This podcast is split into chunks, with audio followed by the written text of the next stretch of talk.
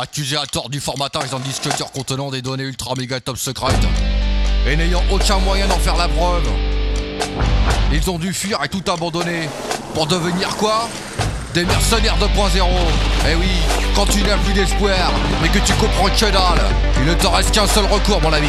Hélas le seul, l'agence Tuki. L'agence Tougui, le podcast des champions, pro de l'information, en bonne position. L'agence Tougui, Alpha Tango Gaston, prêt pour la transmission, c'est la mission. L'agence Tougui, roi de l'informatique, à tous les forums, alerte maximum. L'agence qui infiltre le réseau, objectif stratégique, un podcast sans accroc. L'agence Tougui. Bonsoir les geeks Eh oui Faisons semblant. Faisons semblant de démarrer cette émission que nous avons déjà démarré il y a 5 minutes. N'importe quoi. Et voilà, ce soir c'est n'importe quoi, l'ambiance est très chaude, il est tard, il est déjà 22h45 pratiquement, et nous sommes euh, euh, passablement en retard en ce jeudi euh, 3, c'est ça On est le 3 Oui. Le 3 Oui. euh, mai euh, 2012, euh, nous sommes à deux jours, trois jours des présidentielles de la, de la conclusion de, ce- de cette... euh, Deuxième tour. du deuxième tour Oui. et je m'en fiche complètement car à côté de moi, près de moi, j'ai Ah. Le plus euh, sexy euh, de tous euh, les anonymes du web. Où ça? C'est Lord ton père. Ah, c'est moi et oui, Salut ce n'est pas toi. Post Carbone, ce soir, c'est Lord ton père. Il est un peu jaloux. Il est un peu jaloux. Lors de ton père, ton corps du règne animal. C'est ça? C'est ça. Exactement.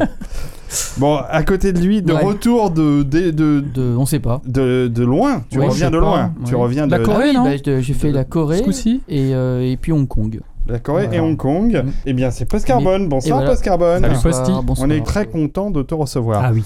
On a failli pas l'avoir ce soir car Voilà. il, il avait un vernissage, euh, ce cher Oui, voilà, Dr. je suis comme ça, moi. Et puis finalement, on est tellement en retard qu'il a- n'a pu nous rejoindre à la dernière minute et il est avec nous ce soir. C'est le Dr No qui n'a rien préparé. Bonjour.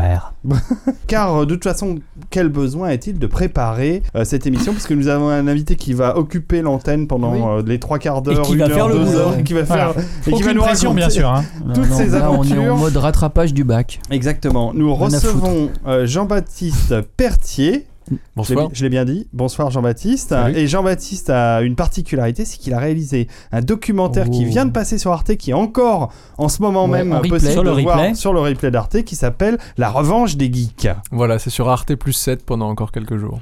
Et peut-être même Ouais. plus de jours que prévu, puisqu'apparemment ça marche bien. Il y a déjà pas loin de Oui, 100 j'ai- 000 vis- vues. euh. Ouais, si, si on combine avec l'Allemagne, je crois qu'on est même pas loin de 150 000. Pas mal. Ah, c'est bien. Excellent. C'est bien. Euh, ah oui, c'est pas le même replay euh, en Allemagne, il est en allemand. Et voilà.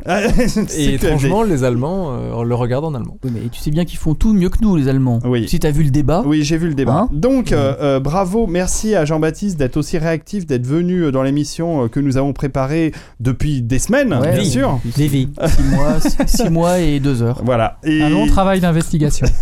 et donc, euh, non, mais on est super content de le recevoir Ouais. parce que déjà, c'est rare d'avoir des documentaires sur l'univers geek à la télévision, une chaîne nationale comme Arte. Euh, voilà, une heure euh, plutôt de grande écoute, un samedi soir euh, à 22h, donc euh, c'est bien. Et il repasse d'ailleurs euh, dans quelques heures, euh, vu qu'on est en... Ah non, il est repassé la nuit dernière, oui, il est repassé mercredi à 2h15 euh, de la nuit. Là, c'est déjà... euh, Il y a encore quelques redi- rediffusions prévues à des heures un peu bizarres comme ça. Si vous allez sur le site euh, d'Arte plus 7, les rediffusions euh, sont indiquées. Ah bah c'est cool. hein. Allez, allez donc sur le site Arte Plus 7. Et puis alors je suis sûr pour que pour tous ceux euh, qui euh, sont euh, des habitués de l'internet, même si vous n'avez pas pu voir la revanche des geeks en live ou en replay sur Arte, vous le trouverez d'une manière ou d'une autre. hein. On vous fait confiance. Oui, il a même déjà été converti au format WebM. Exactement. Alors le, le format WebM, qu'est-ce que le format WebM Lord puisque C'est c'est un format libre. Ah C'est-à-dire, enfin. WebM, c'est à la fois C'est l'utilisation. VP8 C'est VP8. Oh, libérons VP8. C'est VP8 plus euh, Ogg Vorbis pour le son. Ah, d'accord. C'est un vieux, c'est un vieux standard. C'est un vieux standard. C'est dans mais, les euh, vieux pots qu'on fait. Ah oui, oui. mais qu'on fait les bons, euh, les bonnes copies pirates. Voilà. Donc, euh, en attendant la sortie du DVD dans lequel il y aura beaucoup de bonus euh, et qui vaudra l'achat largement, voire en Blu-ray. Bien rattrapé, Mister D. N'est-ce pas Bien joué. Bien joué. Ok. Mais ils viendront quand même se chercher. T'inquiète Donc, pas. euh, merci, t'auront. merci Jean-Baptiste. Oui, ils m'auront. D'ailleurs, je sais pas si t'as vu la pub de Canal Plus. Ah oui, oui, ah oui, si, en ce moment, c'est ça. C'est on fait peur aux pirates. abonnez-vous à Canal Plus, sinon les flics débarquent chez vous. quoi. Ah oui, c'est pas mal comme. euh, C'est assez, euh, c'est assez extrême. Euh, dans les introductions, il faut, lors de ton père, absolument que je reparle de la nuit au max. Ah, c'était bien. C'était bien, tu Un- étais là. Un Bomberman à 10 sur l'écran du Max Linder, c'est un truc de dingue. Ouais, c'était énorme. Le, le docteur Non, tu étais là aussi. J'étais là aussi, j'ai assisté euh, au, au- au combat. Donc Je- c'était samedi dernier, Super nous étions le 28 avril. Il était euh, 11h15 quand les portes du Max Linder se sont ouvertes Que les geeks se les sont. hordes euh, de geeks, geeks. Qui se sont engouffrés et ont attaqué toutes les, euh, les bandes d'arcade qui étaient dans le hall du Max. Exactement, à leur disposition. Si vous allez euh, sur euh, le- la page Facebook des Nuits au Max, euh, vous verrez des photos récentes De la de, soirée. cette- de la soirée, des vidéos qui ont commencé à être faites par les, par les gens qui étaient là. Et je sais que les gameuses préparent un petit Ouais, reportage. parce euh, qu'elles ont tourné une grande partie de la soirée Exactement. et elles Donc, ont interrogé tous les, tous les intervenants. on a hâte de voir ça. Et je crois qu'il y a un autre podcast tech qui a fait un reportage euh, pas mal du tout, euh, qui est en train de le monter. Donc euh, on va avoir plein d'images de cette nuit au max, qui était euh, vraiment, vraiment fun. très- et il paraît qu'il y a aussi pas, pas mal d'articles sur le net, m'a-t-on Oui, dit. oui, oui, oui. Bah, si on tape Nuit au Max Retro Gaming, je pense qu'on retrouve pas mal d'in- d'infos et pas mal de, de photos euh, sur Geek de Geek par exemple, sur plein de, sur plein de sites de geek. euh, ils ont euh, euh, fait état de, de cette soirée qui, à mon avis, était vraiment réussie. Une belle soirée. Ouais. Alors maintenant, bah, quid de la prochaine Nuit au Max Et alors, oui, mais comment on fait pour choisir la Eh ben, prochaine nuit au eh max ben, eh ben, Pour l'instant, nous ne savons pas ce que nous allons faire. Alors, comme on hésitait, euh, nous avons mis toujours Un sur quiz le. Voilà, non, pas un quiz, un sondage que nous avons mis sur le Facebook euh, de les- des, des Nuits au Max. Donc, euh, euh, facebook.com euh, slash euh, Nuit au Max. Je vais la retrouver tout de suite. Alors il y a quatre possibilités pour Ouais, la prochaine nuit quatre- au max. Il y a exactement. Il y a quatre possibilités. Alors, est-ce que vous voulez que je vous dise Ah oui. de quoi il retourne? Donc allez euh, sur euh, allez sur le Facebook, euh, allez dans les nuits au max, donc c'est nuit au pluriel max. Et puis alors là, vous allez avoir la possibilité de voter pour quatre nuits possibles. Alors ça se passera le 23 juin prochain au Max Linder. Et pour l'instant, donc, nous avons quatre nuits et la nuit parodie est devant. Ah non, était à égalité avec la nuit McTiernan. Donc la nuit parodie, c'est Galaxy Quest, Mystery Man et Zombieland. Oh, ça c'est bon ça. c'est bon. Oh, mais c'est assez récent d'ailleurs. oh, oh, Galaxy Quest, ça a plus oui, de 10 ans ça a maintenant. plus de 10 ans. Mais les autres euh, Euh, Predator, euh, à la poursuite d'Octobre Rouge et Die Hard pour la nuit McTiernan. Mhm. La nuit Verhoeven n'est pas très loin non plus avec euh, La chair et le sang, Robocop et Starship Troopers. Et euh, Hmm. euh, à peu près dans la même notation, la nuit Matrix avec la trilogie Matrix. Donc, euh, nous euh, avons euh, quatre possibilités de nuit. Vous allez, avec votre compte Facebook, voter pour celle qui vous plaît le plus. Et d'ici une petite semaine, dix jours, on clôturera les votes et on choisira, enfin, vous aurez choisi euh, La prochaine nuit au max. Il y a que du bon, hein. Mais euh, j'avoue Enfin, que J'avoue la- que la nuit parodie, Ouais. c'est celle qui me plaît le plus. ça me plairait, ça me plairait bien aussi que ça passe. C'est pour celle-là que j'ai personnellement voté. Je vais aller vite voter pour celle-là aussi. Voilà. Donc, euh, on va s'arrêter là pour la nuit au max. Euh, on vous en reparlera évidemment au fur et à mesure des épisodes de l'agence 2 Geeks.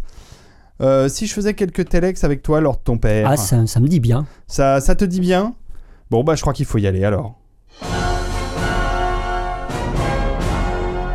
Alors, comme d'habitude, notre lot de remerciements à notre équipe de Telexeurs fous. Tes esclaves. Mes esclaves, Barberousse, euh, Docteur Dissensus. Dissensus, Samson, Esferet, toute la clique qui nous concocte des centaines, des milliers de telex dans lesquels je- j'arrive à peine à me retrouver. D'ailleurs, je ne, je ne lis plus que ça. Je ne lis plus que les telex qui me sont recommandés puisque je n'ai plus le temps de lire autre chose. Il y en a, il y en a des, des C'est vrai qu'il y en a beaucoup, mais il y a que du bon. Il n'y a que du bon.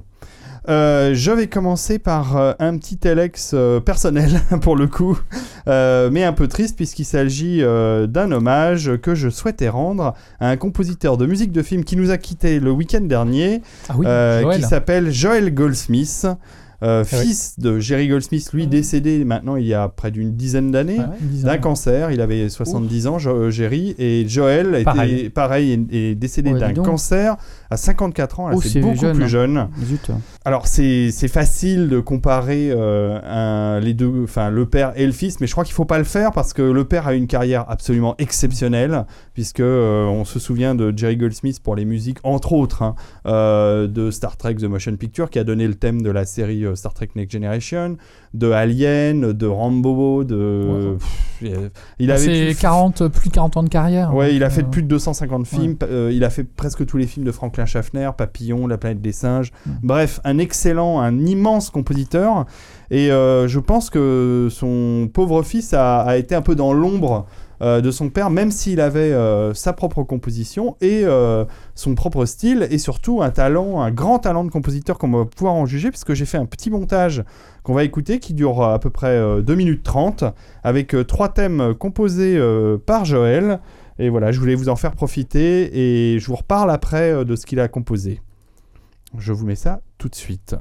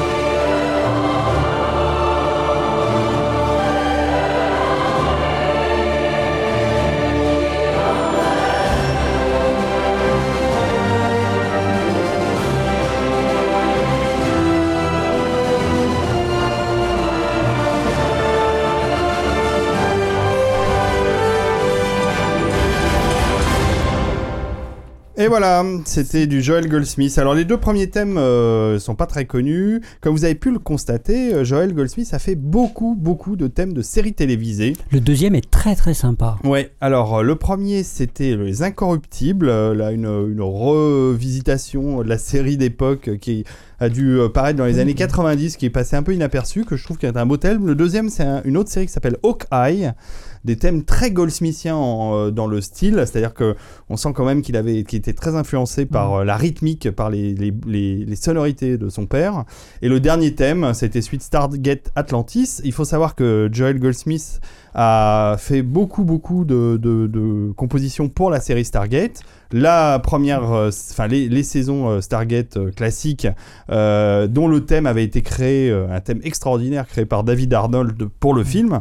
Et euh, j'ai trouvé euh, personnellement que c'était une gageure de, de passer derrière ce thème de David Arnold. Et je trouve qu'avec euh, le thème de Stargate Atlantis, il a réussi à faire un très très beau thème dans l'esprit Stargate pour Mm. cette nouvelle série. Et il avait fait aussi le thème de Stargate Infinity, qui était la série qui s'était arrêté au bout de deux saisons. Voilà. Sinon, que dire d'autre de Goldsmith, de, Jerry- de Joel Goldsmith? Il a fait euh, la musique d'un des premiers films de Roland Emmerich hein, qui s'appelait euh, Moon 44. 44, c'est lui. Exactement. Ça remonte déjà à quelques années. rajeunit pas. Euh, il a fait, euh, il a fait, il a fait, euh, il a fait du jeu vidéo aussi, puisqu'il a fait la musique de- en 2006 de Call of Duty 3.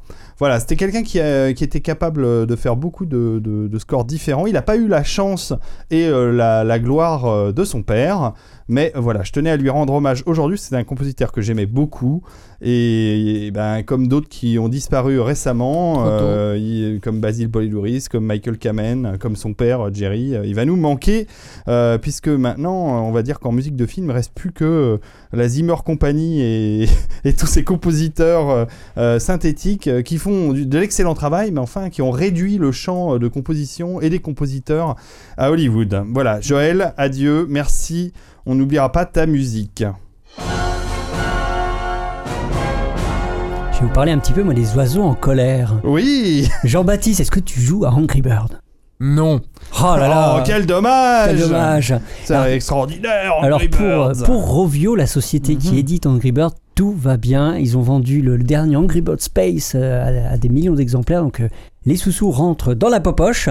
Euh, et alors ils se sont décidés, ils ont carrément en, en Finlande, ils ont ouvert un magasin, carrément. Un magasin Angry Ouais. Bird, je sais pas ce qu'ils ce qu'ils y vendent. Bah, des Et- pluches, non euh, Oui, probablement.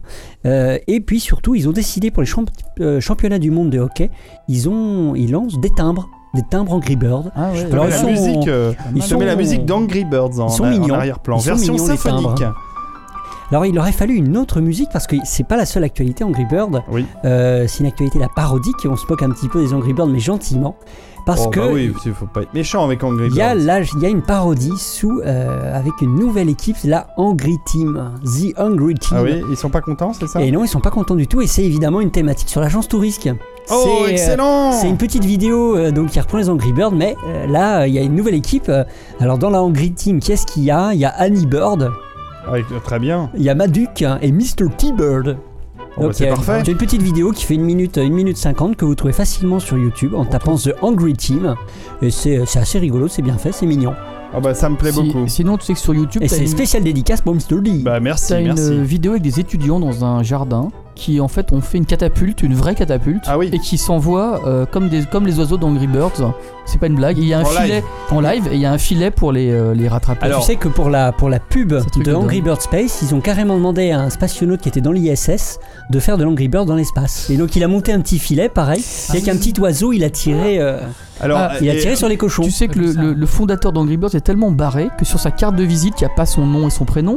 Il y a le nom d'un des oiseaux de- d'Angry Birds. Je sais plus comment il il peut s'appelle. T-Bird, euh, je sais pas avec tous les milliards qu'ils Enfin, il est- ont euh, engrangés. Il, il est devenu à ce point-là. Pour Voilà. terminer sur Angry Birds, il y a aussi un, maintenant un jeu euh, de plateau en live, c'est-à-dire un- un- une sorte de, de- de jeu en vrai aussi, comme tu disais, post-carbone, avec euh, des éléments en bois dans lequel tu peux montrer euh, tes, tes plateaux d'Angry Birds et les faire dans ton salon. Ouais. Ah, ça va très très Non, mais loin. pendant euh, ce temps, on voit pas les en- vrais problèmes de, de notre monde. hein, Ouais, exactement. On, Merci, on oublie, euh, on oublie tout.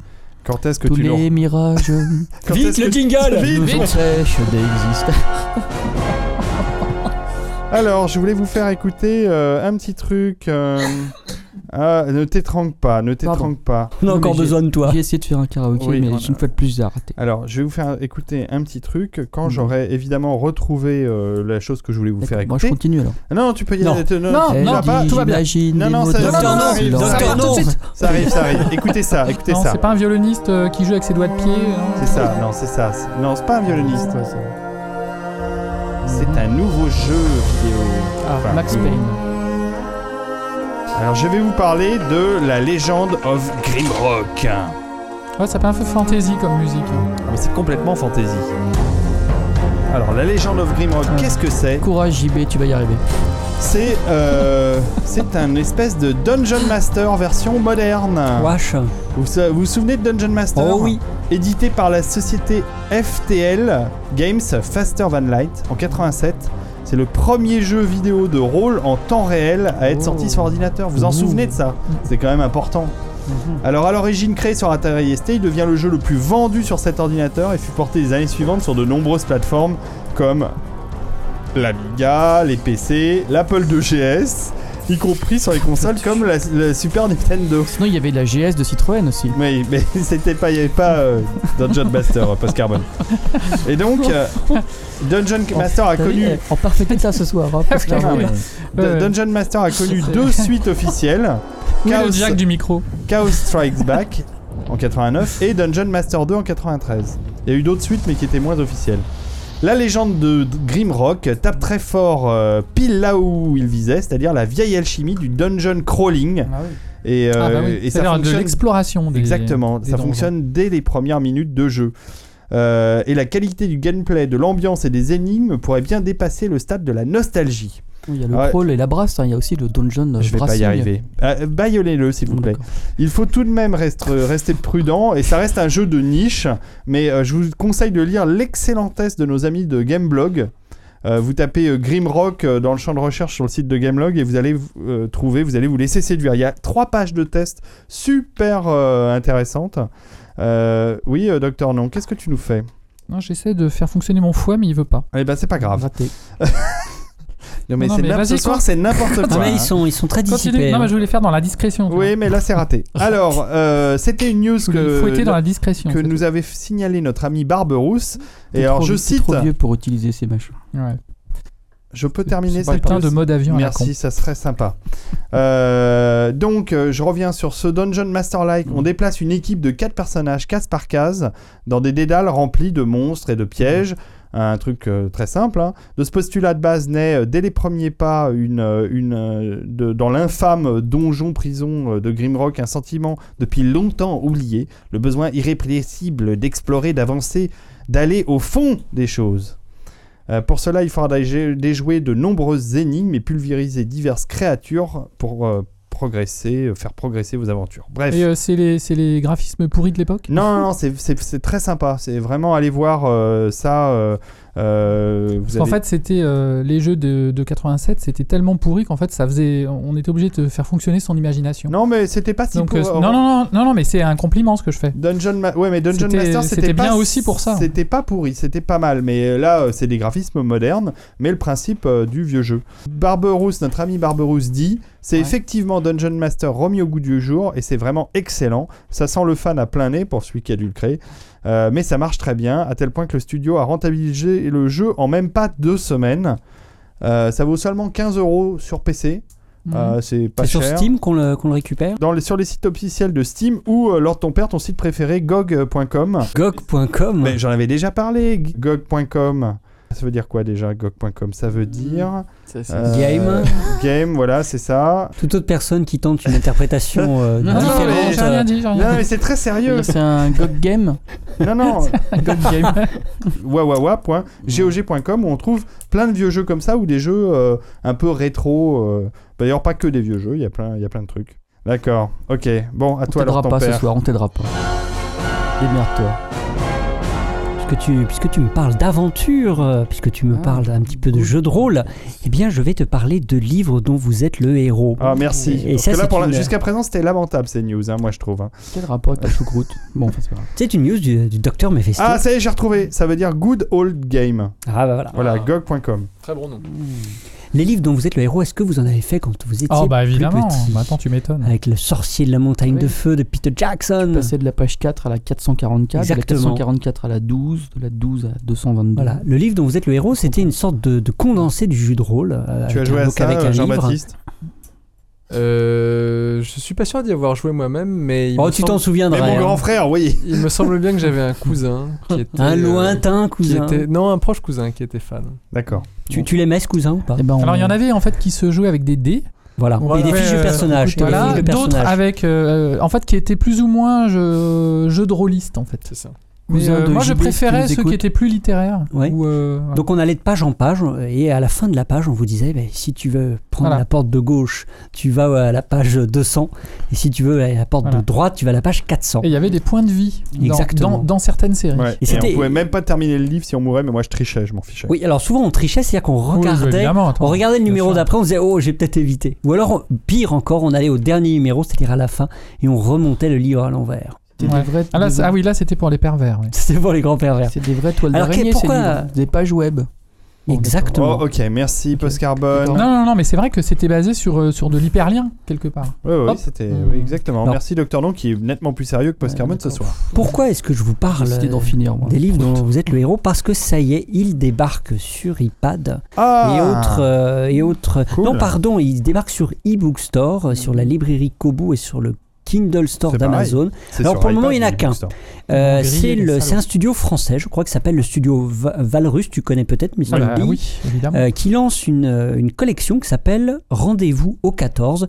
Alors cette collection, elle n'est pas encore nombreuse, parce que pour le moment, il n'y a qu'un seul, il y a qu'un seul ouvrage Oui, ça fait peu. qui s'intitule On va la, le faire en boucle. qui s'intitule La bibliothèque infernale. Oh, oh Et cette bibliothèque infernale, c'est donc un livre dont vous êtes le héros, où euh, vous incarnez un libraire qui, qui aime donc vivre parmi ses livres, et il se fait aspirer entre les pages d'un- livre diabolique. Telle, telle est l'histoire. Oui, oui. Euh, vous pouvez l'acheter pour 4,99€, donc sur, par exemple sur l'ebook store d'Apple. Alors a priori le fonctionnement, je crois que c'est version, la version la plus simple. Hein. Tiens qu'on va de, de numéro en numéro, je crois pas qu'il y ait de dés, je ne crois pas qu'il y ait de fiches de personnages qui soient gérées par, euh, par, le, par, le, par le- la, la petite tablette. D'accord. Euh, voilà, donc pourquoi alors pourquoi Valrus, si Valrus, en fait, il, il, il, il- il mène plein de projets en même temps, des trucs un petit peu. de front en même temps Voilà, de front, des trucs un peu artistiques, des trucs. euh. C'est Julien Simon qui dirige ça. C'est ça, Ah, exactement. Merci c'est très Docteur Non, je vois, que, je vois que tu connais bien le sujet. Alors on lui, on lui souhaite euh, que ça réussisse. Alors il nous explique euh, quand même quelque chose, c'est que euh, a priori aujourd'hui c'est les éditions Gallimard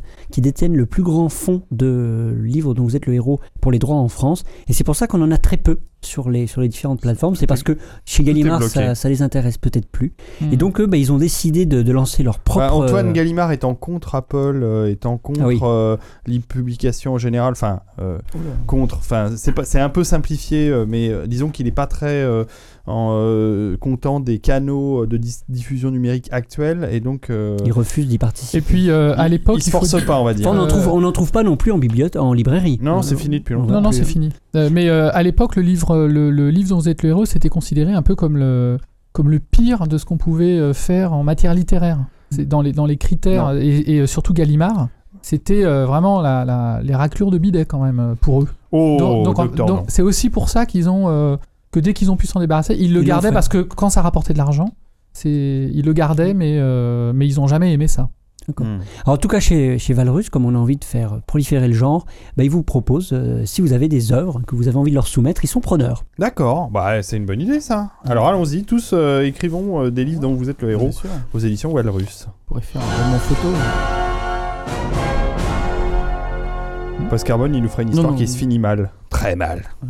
Ça serait la- l'apocalypse. L'apocalypse, Voilà. selon Postiche. Euh, bah justement, tiens, une news pour toi, euh, Oh. Post Carbone, Ah, euh, dénichée par euh, Dr Mephisto et Dissensus. Donc elle va être super. Ouais, elle est bien. il parle enfin de Altaeros euh, Energies, la société euh, basée à Boston qui a lancé une éolienne volante. Ah, As-tu entendu parler de ça oui, Ils l'ont perdu. fait, avec Bah, une ouais. structure gonflable. Oui, oui, Exactement. Euh, du Alors c'est aux États-Unis. En T'as des- hélium. T'as des courants d'air euh, plus- forts en Est-ce que altitude. je ouais. peux Mais comment ils transmettent l'électricité au Alors, au vient sol de- En- ça vient de- par câble. Et, et ben voilà. Bah merci les amis. Mais je vais ranger mes. Allez. je vais ranger mes. Eh, maintenant, on va parler d'émissions de JB, ça suffit maintenant. Alors, euh, ça vous intéresse ou ça Oui. vous intéresse Si, pas si. Alors en fait, ça a une forme de Thor. tu vois. Ok. Pour une fois, Donc, je suis C'est un pour- je gros suis pour Thor une- gonflable avec une pas hélice moi. au centre. Non c'est pas mais moi. je, je, je, je peux Mais il y a de expliquer il y a de ou- Ouais, je t'en l'hélium. prie. mais dans Non, le non, temps, il y a de mais- l'hélium. Il y a de Tu sais l'hélium. que tu es le bienvenu euh, dans ton propre podcast. Non mais tu as, tu as tout résumé, docteur. Non, Mais, c'est euh, une espèce de, de Docteur champ. Non, toi qui connais le sujet, euh, qu'est-ce qu'il y a dans le Thor Il y a de l'hélium Taisez-vous, mais taisez-vous. On va le faire craquer. Non mais je, je n'ai rien à, Ce soir, c'est un ajouter. bisutage. Bon. Euh, Non, non, non, non. Il y a un truc intéressant Oui. que tu vas nous dire tout de suite. Ah bah je ne sais pas. moi, je... En fait, c'est que comme c'est gonflable euh, et que c'est très léger, puisque c'est sur une structure, c'est pas une structure rigide comme les comme les éoliennes euh, qui sont montées sur des mâts qui pèsent des tonnes. Mhm. Euh, du coup, en fait, c'est euh, tu peux le monter sur une sorte de gros camion. Et c'est ce qui est fait, l'amener là où tu veux, le faire monter par euh, avec un câble en fait, Mhm. Où euh, c'est euh, donc euh, ça ça flotte. Tu le fais, euh, tu le mets à la bonne altitude, là où il y a le plus le plus de vent. Mais il doit être tiré en permanence par le vent. Euh, il est tiré, mais euh, Mais c'est comme les, mais en fait, comme c'est une éolienne, en fait, elle laisse passer le vent en fait. c'est comme les donc elle est- dirigeables. Elle, elle est euh, stationnaire Et puis un câble. Voilà, euh, enfin, exactement. Ça peut pas aller plus loin que, que la taille du câble. Donc merci Docteur Non d'avoir tout résumé. Euh, voilà, c'est une, c'est une espèce de ballon qui ressemble à un anneau, euh, un anneau assez large.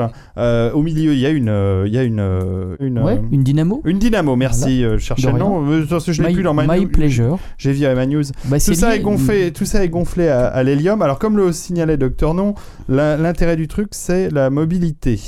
Puisqu'elle n'est pas fixée au sol. Elle est donc. on- dès lors, peut, imaginer, amis. on peut imaginer des plateformes éoliennes mobiles pour alimenter des villages privés temporairement du réseau électrique. Voilà une application euh, vraiment pratique suite à des incidents climatiques. La deuxième, c'est la possibilité d'utilisation en mer. Là aussi, du fait de l'absence de poteaux à planter dans le sol, euh, on peut aller euh, transporter, euh, ces- ça, on pourrait transporter des champs d'éoliennes volantes pour aller faire de l'électricité en mer. Oui, Post Carbone. Juste pour dire qu'en ce moment, il y a des recherches qui ont tendance à dire que les éoliennes seraient potentiellement un accélérateur du réchauffement climatique. Mhm. C'était juste pour dire ça. En fait, en gros, Pourquoi? alors pourquoi? Parce que euh, une grande partie du, du vent se crée à un moment bien précis. C'est le moment du coucher ou du lever du soleil. Puisque c'est là D'accord. où il- le vent, c'est quoi? C'est une différence de température. Mhm. Et euh, donc, grosso modo, euh, entre le moment où il y a du soleil et où il n'y en a plus, et c'est là où ça, se, où, ça, où ça crée des courants. Et, bah, et donc, si on, on- on duplique comme ça les, les champs éoliens donc, euh, en grande quantité, ça va freiner ce moment clé de brassage euh, de l'air euh, au niveau mondial. Et donc, si on, on en met trop, parce que alors c'est pas encore validé, ça fait ça fait appel à pas mal de statistiques, il y a pas mal de modélisation, euh, mais on soupçonne que à grande échelle, ça va ça va devenir embêtant et ça va être un accélérateur de réchauffement climatique. Encore un ancien ministre D'accord. Et sinon, je peux t'expliquer c'est comment marche une dynamo. Oui, non, mais là, on va pas rentrer dans, dans, dans ce détail. Je vais essayer de finir ma news. Mais euh, ça, Euh, c'est alors, intelligent euh, bourré. Voilà. Enfin bourré plutôt. la, la troisi- le troisième avantage de cette technologie, c'est euh, au niveau du coût d'installation qui est réduit de 65% par rapport à une, euh, à une installation éolienne normale. Voilà, euh, que dire d'autre? Euh, Je trouvais que c'était intéressant euh, comme news. hein. Ouais. Mais merci Ah oui. Docteur Non que de l'avoir voilà, merci Docteur hein. Non de l'avoir euh, fait pour moi. Alors la, la prochaine news, je vais, en réalité, ce Mm. sera les deux prochaines news puisque je vais les lier. Mhm. Elles sont un petit peu toutes les deux à, à un extrême chacune. Et je remercie le docteur euh, Mephesto pour celle-ci. Alors, la, la gauche et la droite, la gauche, il y a un peu de ça, il y a un peu de ça. Euh, bon, on va commencer tout de suite par la droite, puisque vous savez euh, tous que euh, notre ami le docteur Non a un téléphone, mais pas Oui, n'importe quel téléphone. Depuis il est de droite. 1995. Parce que lui, euh, le docteur Non, il a un téléphone Vertu Ascend 60, n'est-ce pas? Pardon? Est-ce que, vous- est-ce que vous connaissez les téléphones Vertu? Oui, oui, bien sûr, oui. Ce sont donc les téléphones pour les Haut de gens. gamme. Pour les gens, voilà, c'est très haut de gamme. Très C'est d'ailleurs le. C'est le vice et la vertu. Voilà, le- C'est pas verre- des téléphones, c'est pas C'est pas forcément très des high smart- tech, voilà. c'est pas C'est forcément pas des des smart- smartphones. Non, mais par contre, ils sont euh, faits avec des métaux précieux. Voilà, avec ils ont des- une forme très, euh, très design. Enfin, c'est très beau. euh, Voilà, c'est- à ça qu'on reconnaît les gens riches, enfin les Ouais, gens, euh, les gens bien. pour Ils ont un téléphone vertu. Oui. Euh, si dès que je un passe, vertu à euh, 50 ans, c'est que t'as raté ta vie. dès que exactement. je passe au-dessus du seuil de pauvreté, je m'en achète un, promis. Alors, il va falloir que tu, te- que tu, euh, que tu ailles beaucoup plus haut que le, le seuil de pauvreté, puisque le, le Vertu à 60 coûte quand même 18 000 euros. On nous demande Oh. si. Et on, nous, Abonnement non compris. Bon, une paille. on nous- on nous demande si ça fonctionne sous zéro forfait pour Docteur bien sûr. Je, comp- je comprends même pas qu'il qu'il faille payer un abonnement après, parce que c'est- ça devrait trop faire. J'imagine le vertu à 20 000 euros et, et derrière, est-ce que vous croyez que je peux mettre une carte SIM zéro forfait ou un truc free à 2 euros là ça devrait, ça devrait fonctionner? Le truc, le, le- le téléphone vertu il crache la carte SIM là. Et il dit crevard, crevard. Il n'accepte pas. Alors pourquoi je vous parle du Vertu? Parce que Ouais. je ne le savais pas. Euh, je croyais que c'était une boîte indépendante et non, c'était une filiale de Nokia. Ah Vraiment, je ne le savais pas. Donc on- euh, ça tourne sous Symbian alors. Ah, oh, non, même pas. C'est et on vient d'apprendre que euh, Nokia, qui a besoin d'un peu de sous, a décidé de vendre euh, cette filiale. Et alors, savez-vous combien ils ont réussi à la vendre? Oh, C'est assez ils sont impressionnant. forts ces gens-là. Oh, je sais pas, euh, Les euh, 100 200 millions. millions d'euros? 100 millions. Exactement, 200 millions d'euros. Voilà. Ouais, je le sentais. Attends, c'est le juste euh, prix euh, ce soir. Eh, Voilà, c'est donc- bien. Non mais 200 et j'ai pas lu la news, je le promets. Euh, 200 millions d'euros, non mais c'est le prix de toutes les boîtes tech un peu à la mode. Donc, euh, c'est quand même. euh, C'est Ouais. Qui? même C'est des- Microsoft qui a racheté? Euh, Non, c'est un fonds. C'est Ah, un un fonds qui s'appelle le fonds d'investissement Permira. un de ces fonds d'investissement, Posty, qui va nous, qui va nous tuer dans la prochaine, euh, dans la prochaine crise financière. on en C'est reparlera. ça, celui qui avait acheté Vertu et Technicolor. Mmh. Je te signale qu'ils ont suspendu la cote de Technicolor cette semaine parce que c'était la cata. hein. Non, c'était pour annoncer des bonnes nouvelles. Je crois Ah qu'il y un- y a eu une augmentation de capital qui a été décidée, des projets nouveaux, etc. Juste avant la chute finale.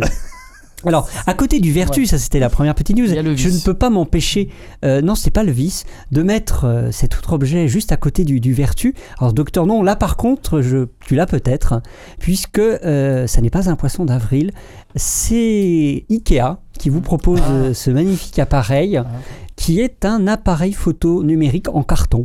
Ah, merci Ikea. Non. Il je s'appelle comment pas. Sklodge euh, Alors, Bloch est-ce qu'il a un nom Il a pas. Alors, Glovage j'ai pas le nom. J'ai pas le nom. Alors, ils avaient fait, ils avaient fait des TV connectés pour mettre dans leurs meubles Ouais. aussi. Ouais. Donc là, ils sont, ils se lancent dans Ça l'appareil s'appelle photo un en mé- carton. Un mégapixel. Euh, alors, il n'a pas une grosse capacité. Alors, non seulement il est en carton, mais euh, il fait 40 photos. Pas une de plus. Pas On une peut de pas plus. glisser une 40 carte photos. SIM, une carte mémoire. Non, non. Non, bon, Par contre, il se relie à votre PC par un, par un câble USB. Ouais. Alors, a priori, ils n'ont pas Eh, l'intention en de le même temps, vendre. 40 photos. Avant, on avait des pellicules 24-36. Et c'est Ouais. compatible avec Ouais, les on cartes 36 SIM zéro forfait, j'imagine. Ah bah possible. Hein. Si, c'est-à-dire que si ton vertu crache la carte, tu peux le mettre dans ton, euh, dans ton ton appareil photo en carton. Un Ikea, un mégapixel. Alors a priori ils veulent pas le vendre, je sais pas, Ah c'est Ah c'est plus pour ouvrir peut-être avec un meuble, un meuble offert, un appareil photo avec, euh, je ne sais pas. Mais c'est des 40 photos, c'est une pellicule argentique, c'est pas possible. Non non c'est numérique, hein. Ah bon, c'est un appareil photo numérique en carton. Ah, puis ils ont dû mettre genre une carte, une mémoire à... de Ah oui. du tout quoi. Ah oui, de rien du tout. pour ça que tu fais 40. Ouais, ouais. voilà euh, donc euh, entre le, le vertu ouais. et le carton, euh, faites votre Mais choix. il est joli, hein. Il s'appelle. Alors, je vais vous dire, il s'appelle Knapa. Ah, il a K-N-A. une sortie USB sur le côté. Voilà. Parce que c'est laid. Euh, il est pas. Il Oui, est il pas est très laid, beau. hein. Ouais, Il mais est il est, beau. il est peut-être pas cher du tout. Il Ouais. s'appelle Knapa. Non mais c'est vrai, tout a un prix.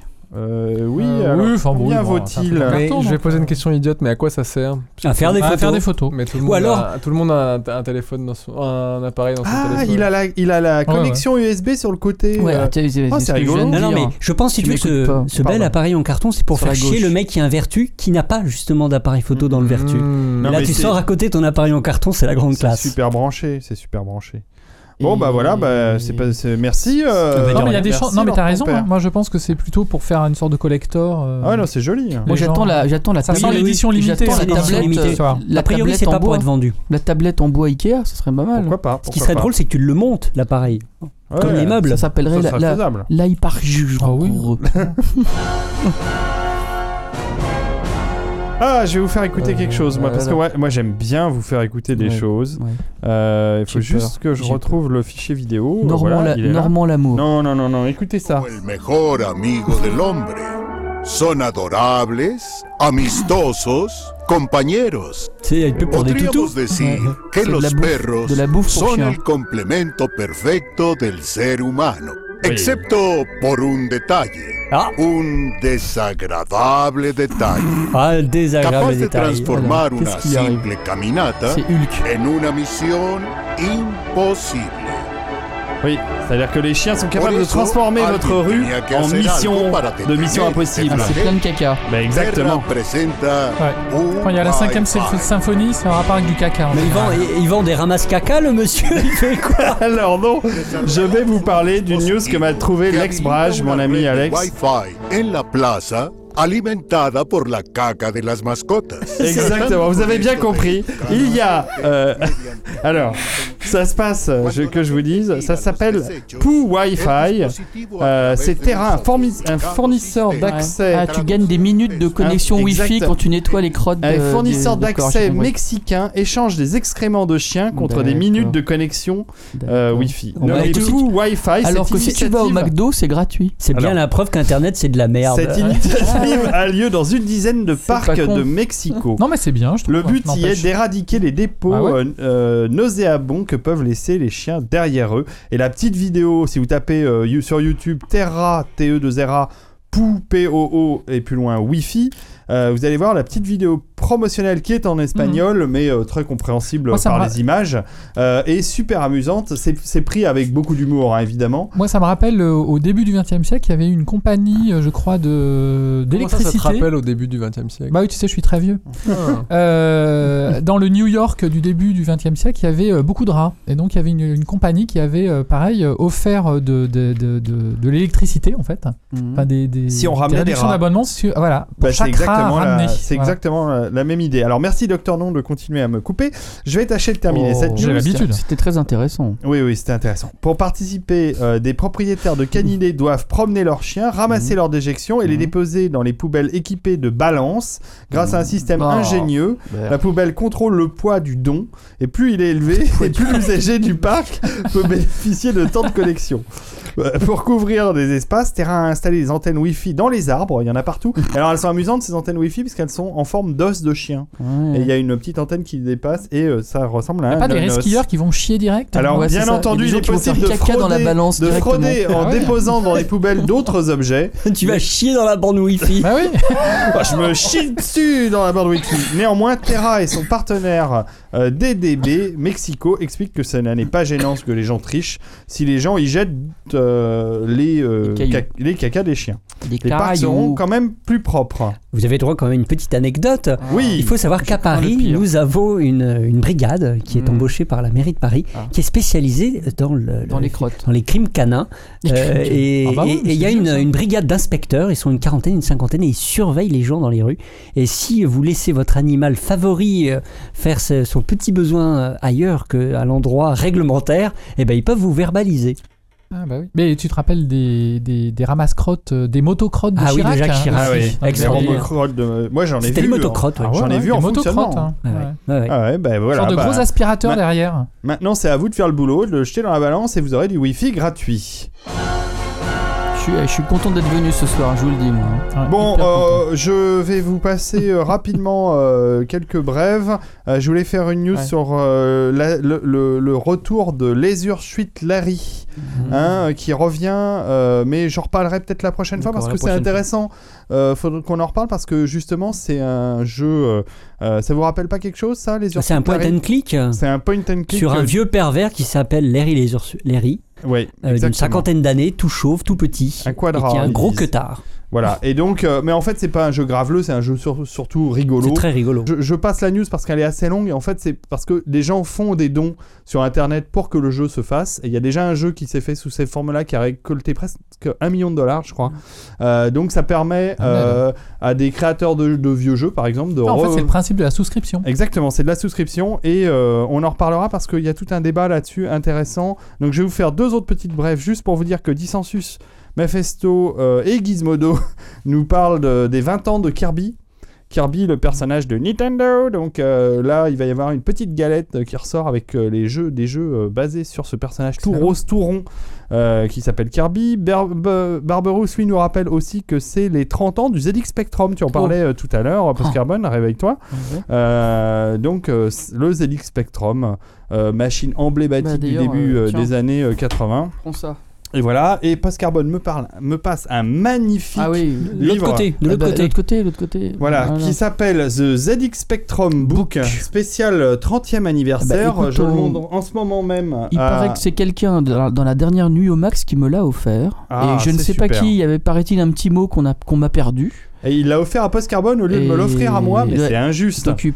c'est moi la star ici. Alors d'un côté, Ça, vous remarquerez euh, la modestie de Post Carbone. D'un côté, il y a The ZX Spectrum c'était- Book 30e anniversaire special. Et de l'autre côté, il y a The Commodore 64 Book, euh, euh, et c'est aussi 30e Et anniversaire moi, je dis merci à cette personne et je ne sais pas encore qui c'est. donc Et c'est bourré de très belles choses à l'intérieur. de avec, tweeter ce soir. voilà, donc celui qui a offert ça à Post Carbone, on le remercie parce que je vais lui, je vais lui emprunter. Non, pas question. C'est malheureusement, Euh, c'est malheureusement euh, My Precious. écrit, euh, im- imprimé. C'est en anglais. C'est en livre, donc c'est anglais.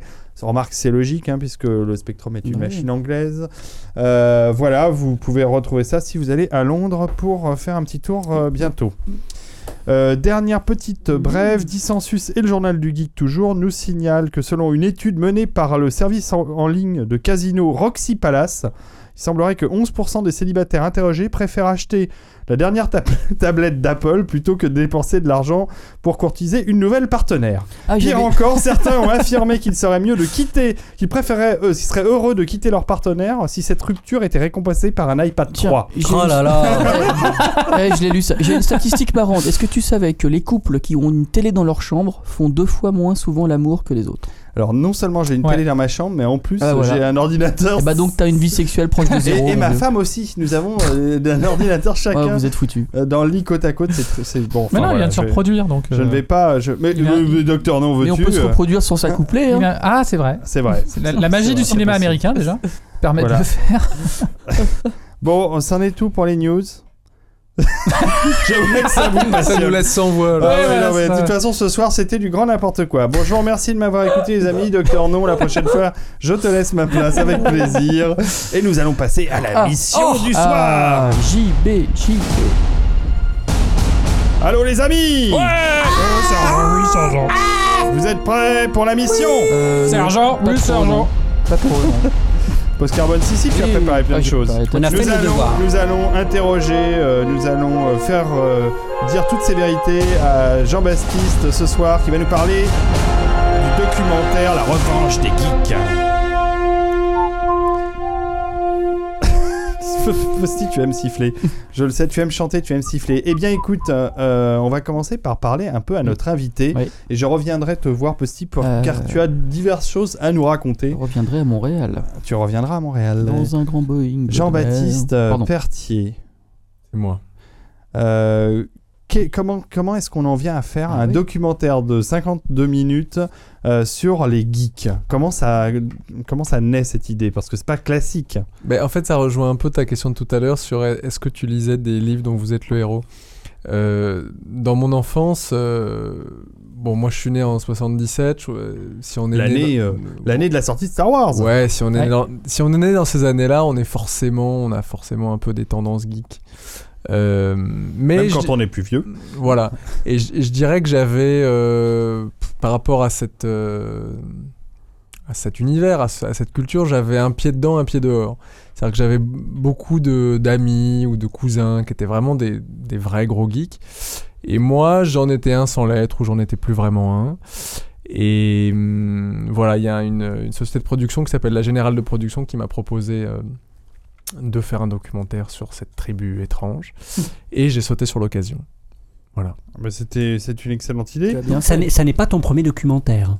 Non, c'est pas mon premier documentaire. J'avais déjà un peu euh, travaillé sur euh, euh, des, un peu des, des sujets autour des, des jeux vidéo. Notamment, j'avais fait un, un format court pour Arte sur euh, les serious games, c'est la formation à la guerre par les jeux vidéo. Mhm. Euh, et voilà, le fait que l'armée française utilise des jeux de guerre, qu'elle détourne pour former ses, ses soldats. Ce qui m'avait pas mal Ouais. amusé et en même temps un peu effrayé à l'époque. Il joue à Call of Duty.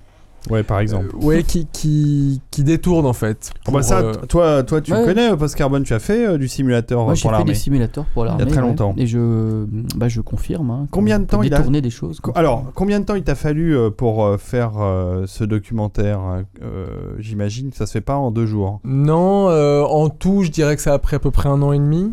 Euh, Voilà, donc c'est pas un an et demi forcément euh, à temps plein tout le temps, mais euh, ça prend pas mal de temps et ça en prenait d'autant plus qu'il y avait un gros travail de.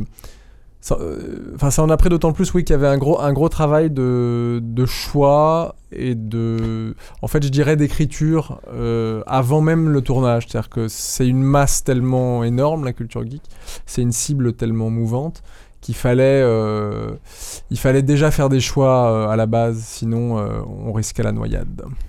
Donc, euh, bah, justement, euh, puisque tu parles de ce choix, j'ai euh, notre ami Mr. Smith euh, qui était là la nuit au, au rétro gaming, euh, qui a fait des belles photos sur son site euh, euh, internet, euh, dont il va me donner la référence puisqu'il est dans la chatroom. Il avait une très envie de te poser une question, alors je lui ai dit écoute, euh, enregistre ta question, je te promets, je la passe à Jean-Baptiste. Et sympa. donc, et donc euh, voilà la question parti. euh, de Mr. C'est Smith. le mec de Matrix. Alors bonsoir tout le monde, c'est Monsieur Smith. Euh, tout d'abord, un grand bravo euh, pour euh, le documentaire La Revanche des Geeks. En regardant ce reportage, j'ai pas pu m'empêcher de faire un, rapprochement avec notre documentaire qui était Suck My Geek, qui lui était axé plus sur l'univers des geeks, euh, qui sont les geeks. euh. Et vous, vous avez choisi donc de, de- de- de l'attaquer plutôt euh, de la façon revanchard. Est-ce que vous, vous avez écrit ce reportage en étant persuadé ben, que ce moment de la revanche était arrivé? Et si oui, ou qu'est-ce qui vous fait penser ça? Ou sinon, est-ce que vous avez juste pris cet angle-là parce qu'il n'était pas déjà pris et parce que c'était plutôt intéressant? Voilà, ben, je vous remercie d'avoir écouté cette question et n'oubliez pas, faut pas prendre les geeks pour des canards sauvages. Il était sous une chute d'eau là, j'ai l'impression. Oui, il y avait un peu de Smith souffle euh, il est de- dans son micro. Voilà, alors son site c'est geek de geek, G-E-E-K-D-E-G-E-K.fr et il parle d'ailleurs euh, du documentaire La Revanche des Geeks dessus, entre autres choses, puisque notre ami Mr. Smith qui nous suit et qui euh, euh, nous a aidé à la dernière nuit Retro Gaming est un fidèle de l'émission. Voilà, la question, est-ce que la- la- l'approche revanche, c'était la première idée? C'est une très bonne question. En fait, le, évidemment, je connaissais Suck My Geek, que j'avais bien aimé. Et donc évidemment, le but, Nous du, aussi. le but du jeu, c'était pas du tout de refaire Suck My Geek ou de faire une espèce de déclinaison. Donc je l'ai plutôt envisagé comme une espèce de prequel en quelque sorte. C'est-à-dire, je me suis dit que ce qui était intéressant, c'était de remonter un peu aux origines. Euh, de faire une espèce de geek begins, si on veut, ou de geek origins. Euh, et c- et- et l'idée de remonter aux origines, c'était donc de partir du moment où le stéréotype se fige Ah oui. aux États-Unis dans les années 60-70 Mhm. à l'époque où geek, euh, c'est une insulte. En fait, c'est une insulte de cours de récré. Euh, celui qui se fait traiter de geek euh, ou de nerd, d'ailleurs les mots sont, sont très proches à l'époque, ils sont, ils sont quasi synonymes. Bah, se faire traiter de geek ou de nerd dans la cour de récré dans ces années-là, c'est pas, c'est pas très, c'est pas très bon quoi. Ça veut dire qu'on est celui qui est euh, plutôt bon à l'école, mais euh, pas très doué avec les filles, mauvais en sport et euh, avec tous les clichés qui vont avec. Donc, euh, C'est pas du tout toi, docteur, non? Euh, non, mais c'est arrivé euh, en France euh, finalement, puisque maintenant dans les cours d'école, il y a euh, l'insulte intello qui est, euh, qui est à mi-chemin entre euh, PD et. euh, non, non, mais c'est ça, hein, c'est vrai. Donc euh, c'est voilà, c'est toute une faune euh, qui, ne, qui Mais- ne joue pas au foot et qui ne Mhm. et qui ne n'insulte pas les filles. Ouais, ce qui est très intéressant dans ce que tu dis, c'est que le, y- je pense qu'il n'y avait pas vraiment d'équivalent en français, à part peut-être Fayot ou Binoclard, mais bon, qui sont pas des mots vraiment. Je pense pas, pas du tout des stéréotypes aussi forts que pouvaient l'être geek ou nerd aux États-Unis. Et en fait, quand le mot geek a été importé en France, il avait déjà une part de connotation, enfin, il avait déjà perdu une part de sa connotation très péjorative. Et voilà. Donc, ce moi, euh, pour revenir à la question de Mr. Smith, c'est bien ça? Mhm. Monsieur Smith, ouais. euh, donc l'idée, ouais, c'était de, de, de faire une espèce de prequel, encore une fois, à Suck My Geek. Et, et à partir du moment où je revenais, aux- où j'avais envie de revenir comme ça aux origines, euh, en faire une espèce d'épopée historique et raconter sur un mode plutôt de comédie comment, en gros, les losers d'hier sont devenus les, les winners d'aujourd'hui. D'où l'idée de la revanche, qui en plus, euh, évidemment, convoquait euh, euh, un certain nombre de références à des films ou euh, à des films ou à, ou à un autre documentaire américain dont nous avons déjà parlé euh, dans la TG, euh, qui est euh, Revenge of the Nerd Alors, il y, a- il y a une fiction américaine qui s'appelle Revenge of the Nerds et, a- Triumph of voilà, the Nerd, Triumph qui, of the est, Nerds, qui est, euh, qui est le documentaire, des années documentaire. 90. alors, si je documentaire absolument incroyable euh, qu'il faut voir parce que qui est, for- qui est formidable et qui est complètement maintenant sous daté. l'angle. Alors, qui est un peu daté, qui date des années 90, si je dis pas Oui. de bêtises. Et puis qui est complètement américain. Il y a, alors, et pour qui est totalement voilà. Américain et qui est vraiment sous l'angle de la technologie pour le coup. et de la micro enfin de Et- l'informatique Voilà, et de l'informatique. Et, et mais en dedans il y a des interviews de Bill Gates de Steve Jobs de Wozniak de tous les de tous ceux qui ont fait euh, Les pionniers de Ouais, l'informatique. les quoi. pionniers de l'informatique, c'est assez impressionnant. L'in- l'in- L'inventeur euh, euh, du, euh, euh, du premier ordinateur personnel, là, le Mhm. truc avec les boutons. L'Altair, là. Le là. 4004, L'Altair, ouais. ouais. ouais, ouais, ouais. À Enfin, base de- des à base de trucs, euh, 4004. des trucs incroyables. Les, les mecs qui ont créé Multiplan euh, dans oui, leur, oui, euh, dans leur campus. Enfin, Ouais. il y a des choses. Alors, euh, Et c'est voyez. euh, C'est dans celui-là qu'ils parlent à un moment, ils sont tous en réunion, et tout d'un coup, il y a un ordinateur qui se met à, à- à décoder la radio. Euh, Mhm. et en fait, c'est un bug. C'est simplement Ah oui, un problème analogique. ça. Ouais. Donc, il fait pas du tout ce qu'il devait faire. Genre, il devait compter jusqu'à 4. Ouais, ouais, ouais. Et ils entendent, genre, ils entendent, tu vois, euh, France Info de l'époque. Et, et tous les mecs Et tout le monde applaudissent se met à applaudir. en disant bravo, il a fait Tout le fort. monde croit qu'en fait, Ah il oui, a en fait, fait il un a truc, émulé mais une en fait- radio, quoi. en fait, Mais non. C'est une erreur. C'est un, c'est C'est un, un bug. problème technique, C'est un problème technique. Ah, c'est génial. Non mais, ce- Mais comme plein de découvertes euh, scientifiques viennent de- viennent d'erreurs d'ailleurs. Vrai. non mais il faut absolument Ils ont inventé euh, Microsoft. c'est- Ah, un bug et présenté comme une avancée C'est une technique. énorme Comme une fonctionnalité. Alors pour le coup, euh, il feature. relate la, la fameuse histoire de Microsoft qui a obtenu le droit de faire DOS pour Ouais. euh, IBM et euh, c'est très bien raconté. De toute façon, ce documentaire en trois parties, trois fois une heure. Donc là, pour le coup, on va revenir à- sur cette sur ce, ce côté-là du sujet, mais euh, avoir trois heures pour s'exprimer sur juste la partie informatique du côté geek, c'est une bonne chose pour eux puisque ça permet de faire un documentaire très très complet. S'appelle Triumph of the Nerd. Mm. Vous pouvez le trouver en VF puisqu'il existe. Il a été euh, traduit, donc euh, je pense que sur nos habituels réseaux euh, type YouTube ou compagnie, vous devez pouvoir Oui, trouver les trois parties de Triumph of the Nerd. euh, oui, c'est ça, Triumph of the Nerd en version française. Et effectivement, moi je l'avais vu aussi celui-là, et, et donc bah, encore une fois, il fallait écrire le, il fallait écrire la Revanche des geeks aussi en, en ayant conscience que celui-là existait déjà. C'est pas la peine de le refaire. Et puis pour moi, ce qui était très important, c'est que dans la culture geek, il y a un pilier technologique et un pilier euh, culturel, enfin un pilier contenu. Euh, imaginaire, jeu, euh, tout ce qu'on veut. Et, et ce que je trouvais intéressant, c'était d'essayer de, de parler des deux. Mhm. Euh, D'autant plus que Triumph, Triumph of the Nerds avait, avait déjà couvert euh, toute la dimension technologique. Enfin, en tout cas, euh, euh, jusqu'aux années 90. Alors, moi, c'est une, c'est une des choses que j'ai apprises dans ton documentaire, c'est que le- j'étais persuadé que le geek c'était l'informatique. Moi, il y avait un lien extrêmement fort. Et euh, on comprend dès le début qu'en réalité, non, le- le- les premiers geeks n'étaient pas en soi liés à l'informatique, peut-être à la chose intellectuelle ou à, ou à la technologie, mais pas en soi à l'informatique. Et même que ça se définissait aussi par rapport, alors j'ai appris ce mot, le josh, c'est ça? Le jock. Le jock qui aurait été le, le Ça, beau gosse, les- euh, beau les- gosse ça, sportif. les sportifs, euh, ouais, les jokes. Ouais, c'est-à-dire qu'encore une fois, c'est des, c'est des espèces de dynamiques euh, sociales de cours de récré où euh, il y a des pff, y a des espèces de d'étiquettes ou de ou de ou d'insultes comme ça qui sont euh, qui sont plaquées euh, sur les uns Mhm. ou sur les autres et, et le stéréotype du geek fonctionne vraiment en miroir du stéréotype du jock. Et le geek, c'est euh, le loser, et le jock, c'est le capitaine de l'équipe de foot De- américain qui sort avec la pom-pom girl. Et tout ça existe dans les écoles, mais va être euh, d'une certaine manière, euh, comment dire, figé par la fiction. C'est dans les séries télé des années 70-80, c'est dans un certain nombre de films, dont Revenge of the Nerds, qui, qui dessinent et qui caricaturent aussi ces espèces de, de figures, le geek d'un côté, ou le nerd, et le jock de l'autre.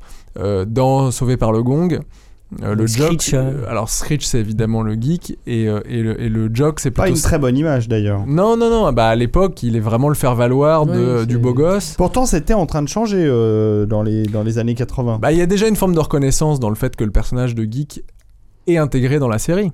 C'est-à-dire que ça veut dire déjà qu'il existe si s'il est euh, Ouais. un personnage de la série. Bon, donc euh, voilà, il y a, il y a un début de quelque chose. Mais en même temps, Screech c'est vraiment le loser par excellence. Moi, j'ai revu beaucoup d'épisodes de la série pour euh, pour le documentaire parce qu'à un moment, je pensais utiliser un extrait de- dedans.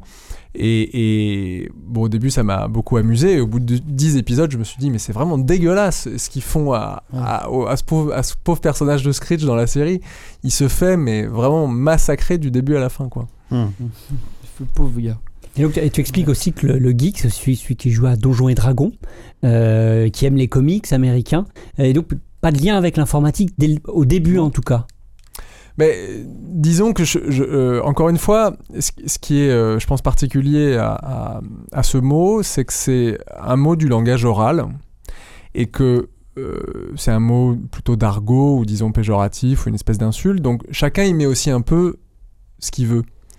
Et euh, c'est pas, il n'y a, pas de définition euh, objective. euh, Dans d'autres documentaires, on voit d'ailleurs un tableau avec toutes des classifications. Ouais, c'est-à-dire que ch- chacun y met ce qu'il veut. Alors, dans le stéréotype qui se fige à cette époque, dans les années 60-70, oui, le geek est parfois associé à de l'informatique, mais pas forcément. Il peut être associé à des jeux de rôle qui sont à l'époque des pratiques jugées un peu déviantes, dangereuses. un peu dangereuses. Il peut être Mhm. associé à des comics. Euh, voilà, avec le personnage de Peter Ouais. Parker, qui est une espèce de geek par excellence. Euh, voilà, c'est une espèce de cible mouvante ou d'espèce de, de, de- de panier, et puis chacun remplit le panier un peu Mm. comme il veut en fait. D'ailleurs, le, le, le- pardon, pas le reportage, l'émission euh, commence avant la- l'arrivée de la Oui. micro-informatique, ce qui prouve bien que euh, les, Mm. les geeks au Ouais. départ, D'ailleurs, c'est- ce qui m'a surpris, euh, c'est que tu mettes. ils existent euh, avant. Qu'il y a un tel point d'étape au niveau de Star Wars. Que moi, Alors, vraiment, je l'aurais j'aurais Ah, pas vu le- Star Wars le- comme. Pour euh, toi, dans, je, vais revenir à Star c'est le Wars. pivot, quoi. Mais ce que je voulais juste dire pour, pour euh, ter- terminer le, le, le point précédent, c'est que. Est-ce que ça serait pas plutôt le jour de ta naissance, le pivot sur les Voilà. 77 aussi Tu as tout compris. Le, le geek, c'est un, un mot très ancien en anglais. C'est-à-dire qu'il prend le sens de euh, un télo, informaticien, joueur de jeux de rôle, fan de comics à partir des années 60-70, mais euh, geek, c'est un mot qui existe. N'importe qui euh, aux États-Unis connaît le mot geek. Je veux dire, c'est un mot. euh, et, et on en trouve des formes très anciennes, par exemple chez Shakespeare.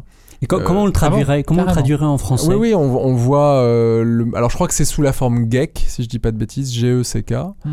Et un geek aux États-Unis au début du XXe siècle, euh, c'est une sorte de performeur de cirque, si je dis pas de bêtises, D'accord. qui notamment est spécialisé dans le fait de mordre la tête des poulets et qui arrache la tête des poulets. C'est une espèce de circus freak, quoi, une espèce de. Ouais, de- voilà. Tu te rends compte Euh, Et ça se trouve, ça, ça remonte aux, aux hommes des cavernes. T'avais Grunch. C'est les mecs qui se faisaient bouffer par les dinosaures. T'es pas assez rapide en fait. Se Voilà, donc euh, euh, on trouve aussi geek dans une chanson de Bob Dylan des années 60. euh, là, ça prend déjà Non, le, le- le sens de- d'un télo. Ou... Bon, donc, donc, évidemment, c'est un mot comme ça du langage oral, bon, qui, qui se fixe parfois euh, dans l'écrit, mais c'est un mot dont le sens n'arr- n'arrête pas d'évoluer. euh, et jus- jusqu'au moment d'ailleurs où il s'exporte, puisque maintenant en français on dit un geek. Oui, c'est vrai, c'est de- c'est rentré dans le langage commun ouais. Et donc je signale quand même que pendant euh, l'arrivée l'arrivée inopinée D'un geek, justement. d'un geek supplémentaire, euh, puisque nous partons geek, qui a un très très beau t-shirt à Guichroom, c'est euh, Pascal Mabille. Euh, Bonsoir Pascal. Bonsoir tout le monde. Tout le monde connaît Pascal Mabille, qui est là euh, régulièrement euh, dans euh, nos podcasts. Et ça faisait longtemps qu'on t'avait pas vu. Euh, oui, euh, je crois que Tu es un c'était peu l'agence Geek 14. Oh là, en effet, ça, Ça fait date, plus de hein. 10 numéros, en effet. Ouais, ouais, ouais. Donc Jean-Baptiste Pascal Mabille, euh, fi- fils du célèbre Bernard Mabille, qui continue à faire ses spectacles jusqu'à au moins euh, la semaine prochaine. Au moment de la diffusion, je crois que ça sera terminé. Voilà. Parce qu'on Bah oui. le 6 mai. Eh oui, ça se termine Bon, bientôt. voilà. Alors comment euh, comment va papa? Bah, le papa va bien. crevé. Euh, Crevé, oui. euh, Vous vous rendez compte, pa- euh, Bernard Mabille fait un spectacle politique tous les soirs au euh, théâtre euh, Saint-Georges. Saint-Georges, euh, métro Saint-Georges, Paris euh, 9e. Ouais. Exactement. Et euh, tous les soirs, tous les soirs, il est sur scène pendant une heure et demie. Ouais. Faut- Voire deux heures, non? Non, c'est plus, c'est une, Une heure et demie. euh, une- ça Bonne dépend. heure et demie, quoi. D'une heure et demie à 1h40, ça, ça dépend de la réaction de la salle, on va dire. Et puis, euh, et, et donc, à parler euh, de l'actualité politique, à rire dessus. Nous, on avait été le Oh, on voir. s'est bien marré. Oh, C'était Ouais, bien marré. et, euh, on en avait déjà parlé, mais ça continue et ça marche bien. Bah écoute, ça, ça marchait, puisque ça sera terminé au Oui, moment sera- où... oui, au moment de la mise en ligne. ça. Vous ne pourrez pas voir le spectacle de Bernard, c'est dommage. Ah bah, là, Faut- on est en train de travailler à un retour à la rentrée et, euh, à Paris et ensuite euh, une tournée de toute de façon à partir de septembre. 2013. La, la rentrée de Rentrée à Paris en 2012 et euh, de toute façon, on est en train de travailler sur la, la tournée en 2013. Donc voilà. D'accord, formidable. Vous aurez l'occasion de le voir si vous avez envie de le voir. Bon alors Pascal, puisque tu arrives dans ce numéro comme ça, en plein milieu, on te résume la situation. Nous avons déjà fait les Telex, donc là-dessus t'es Ouais, tranquille. ouais. Ils, me les ont, ils me les ont pourris. T'es sûr, ouais. Eh, Ils étaient Ah, je savais que je pouvais prendre mon temps. Totalement incompréhensible. Et euh, donc nous venons de démarrer euh, la partie où nous étions Ouais, en train d'interroger avidement euh, Jean-Baptiste sur son documentaire. As-tu vu son documentaire La Revanche des Geeks? Mais je l'ai regardé sur Arte plus 7 ce matin, figure-toi. Formidable Ah donc, ouais, alors là, félicitations. Euh, Bon, bah, très bien. très bon. Donc euh, autour de la table, euh, Jean-Baptiste, tu as un 100% du panel de téléspectateurs qui a vu ton reportage, Mm. ce qui est quand même assez rare à mon avis en journalisme, puisque en général les journalistes ne savent pas de quoi ils parlent. Tu fais bien de le dire. Euh, où en étions-nous Nous parlions euh, de l'approche qu'avait eu euh, Jean-Baptiste pour son documentaire. On parlait de la notion de geek et tu Et nous expliquais, geek, tu nous exactement. expliquais Les que origines. le- tu nous les expliquais origines que du ça mot. avait commencé euh, à l'âge des cavernes. C'est ça? Ouais, en gros, c'est très ancien et puis c'est très geek aussi de trouver des, des origines très anciennes. Euh, aux choses. Euh, non, tu me posais la question si euh, Voilà, je crois le- de Star Wars. Voilà pourquoi, toi, quand on regarde dans ton documentaire, Ah oui, on a l'impression que Star Wars est un pivot absolu pour, euh, pour, pour le geek. Merci Lord ton père, merci. Et moi faut- j'avais ajouté d'ailleurs très justement que je pensais que c'était plutôt la date de naissance de Jean-Baptiste qui se situait aussi en, en 1977. Et de Je suis Chewbacca démasqué. Même, même année que Chewbacca d'ailleurs. Exactement. Donc, euh, donc Star Wars pivot euh, de la geekitude, oui, non. Alors deux, deux réponses euh, à ça. Euh, la première, Royal. c'est que le documentaire pourrait être sous-titré La culture geek expliquée à nos parents ou à ma maman. C'est-à-dire que le but du jeu, c'était de faire un truc que, euh, le- qui parle à la fois aux geeks et aux non-geeks. Et il fallait quand même décrypter, expliquer ce- cette étrange tribu à euh, tous ceux par exemple qui n'avaient pas vu Star Wars. Et hum, donc j'ai essayé d'utiliser un certain nombre de repères temporels, puisque quand même il y a une espèce de déroulé euh, historique euh, dans tout le, le documentaire. Et Star Wars c'était un assez bon repère, parce que je pense que c'est un repère dont les gens même qui sont très loin de la culture geek peuvent se souvenir. Voilà. Mhm. Euh, au-delà de ça, je pense que Star Wars, c'est quand même, un- un- il y a quand même un basculement avec Star Alors, ce qui est amusant, c'est que tu as. Alors, euh, je, je fais une toute petite divergence, mais en voyant le documentaire, j'ai revu des images que j'avais vues déjà depuis il y a très très longtemps sur euh, ce lancement de Star Wars. Sur Hollywood Boulevard. Euh, oui, au, au Chinese Theater, où on voit Michel Drucker qui est juste derrière Hmm. ces trois PO. Euh, D'ailleurs, euh, les gens de Lucasfilm Magazine, que je connais très bien, avaient posé la Hmm. question à Drucker pour lui demander mais est-ce qu'il se souvenait de ce truc, de ce, de ce, ce lancement de Star Wars, où il était Et il apparaît sur le making-of et il apparaît sur les images que tu, que tu montres. Alors, pas sur les plans peut-être que tu as remontré. 8. Hein, Alors c'est pas des images Super Non 8, alors c'est là où c'est très malin, Ah bon c'est qu'en fait ce sont des sources 16? vidéo qui sont pas très bonne qualité, Ah. mais comme tu travailles pour la HD sur Arte, comme tout le monde maintenant, Ouais. tu as euh, volontairement dégradé, va- faire façon Super 8 ces documents Ah, d'époque pour qu'on ait l'impression que ce soit des documents euh, filmés amateurs, mais en fait ce sont des sources vidéo qui ne sont que du, du SD entre, entre guillemets, pas, pas forcément de bonne J'ai cru que c'était des Super 8 que les donc, mecs avaient à l'époque. je reviens à euh, Drucker qui ne se souvient absolument pas d'avoir été euh, sur le lancement de Star Wars au Man Chinese Theater à l'époque. Donc, Bah, je- je- je- J'ignorais totalement cette. euh, c'est un petit détail qui ajoute du piment à ton Absolument. documentaire. Il faut le revoir et, tâcher de Mais- repérer. Oui, euh, Pascal. je, je confirme parce que je vois mes parents euh, qui, euh, qui avaient une trentaine d'années à la sortie de Star Wars, qui n'étaient pas du tout geeks. Ils, sont, euh, ils ont découvert ça et en tout cas l'univers Star Wars c'était vraiment un film comme euh, bah, mon père a été voir euh, Dark Knight, euh, le Batman de Nolan et est rentré dans, dans la mythologie Batman alors que c'était quelque chose qui lui passait complètement Mais parce que je pense que quand même avec Star Wars, il y, a un- il y a un truc qui se passe, c'est-à-dire que le, la science-fiction c'était un truc de geek, c'était un truc quand même un peu sous le manteau. bon, il y avait eu 2001, mais avec Star Wars, c'est comme si tout à coup la science-fiction s'adressait à tout le monde. Ouais. Et C'est le, grand, le premier grand succès. euh, qui fait sortir un peu les geeks du, du ghetto quelque Voilà, part. ouais, ouais. Donc je, je pensais quand même que, que c'était une rupture intéressante à marquer. En plus, c'est quand même un film tourné par un geek et c'est un film Et on aussi en parle toujours aujourd'hui. Mais et, et qui invente aussi le, le- le- les figurines. euh, Tout l'univers geek, en fait, c'est le- ça. Tous les produits dérivés et, la- et Et ça justement la dérivation un- des univers, l'extension des, uni- des univers qui permet aux geeks euh, de se sentir euh, une, une- une appartenance.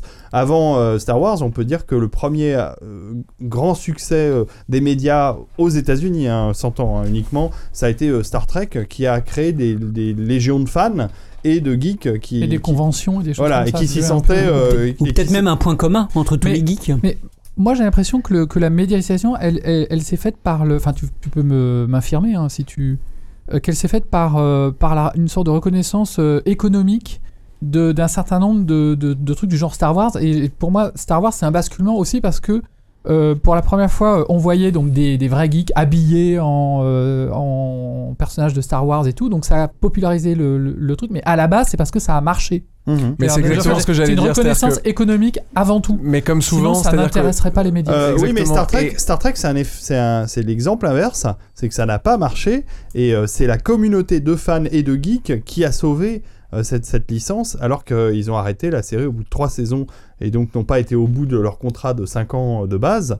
Et euh, c'est l'insistance des fans qui a fait que la série a donné le film de 79 de Wise et en même temps qu'on a nommé euh, le premier, la première navette spatiale qui n'était pas une navette qui a été dans l'espace, mais juste un, Enterprise. un planeur Enterprise sous la pression des, des fans de Star Trek. Alors le succès, enfin planétaire de Star Wars euh, confirme ce que nous pensons tous autour de cette table, c'est-à-dire que ça a aidé à donner une certaine reconnaissance au geek. Mais Star Trek, c'est un peu l'exemple, euh, le contre-exemple à ça. Mais c'est-à-dire que je, pense que Star, Star Trek, d'une certaine manière, ça, hum, ça, ça a amené. C'est-à-dire que c'était une étape euh, de la revanche, d'une certaine manière. Et, et avec Star Wars, je suis tout à fait d'accord avec, ce que- avec ce que tu disais. euh, euh, c'est-à- C'est-à-dire que le, le- d'un coup, ça devient un enjeu commercial énorme.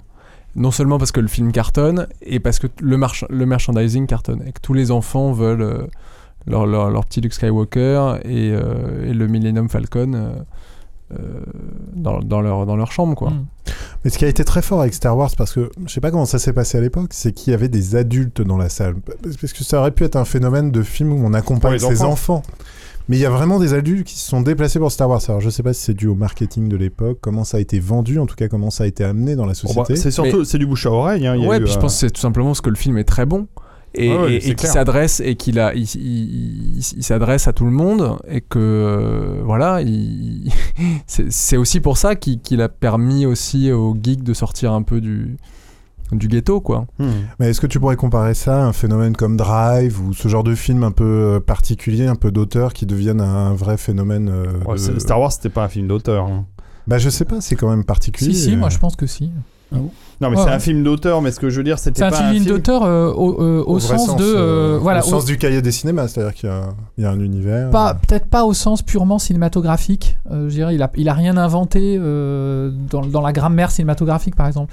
Mais euh, c'est plutôt dans la richesse des références et dans le et dans la et dans la dans une transposition qui existe, enfin, qui n'avait pas existé avant. Il a, c'est- c'est- il, il a, il, a, il a créé une sorte de forme canonique de, de- du space opéra euh, au cinéma qui n'existait pas, quoi. Alors, on va pas s'arrêter à Star Wars, et moi j'en profite pour me tourner vers Enfin, mon je ami dis du bien de Star. Wars, c'est insupportable. Ouais, non, c'est insupportable. Docteur. Vous avez vu, j'ai pas participé. Non, mais tu peux, tu as le droit, euh, Post Carbone. Tu étais déchaîné tout à l'heure, on dirait que tu t'endors là, dou- Non, non, doucement. j'attends mon heure. Eh ben justement, je vais te donner la parole.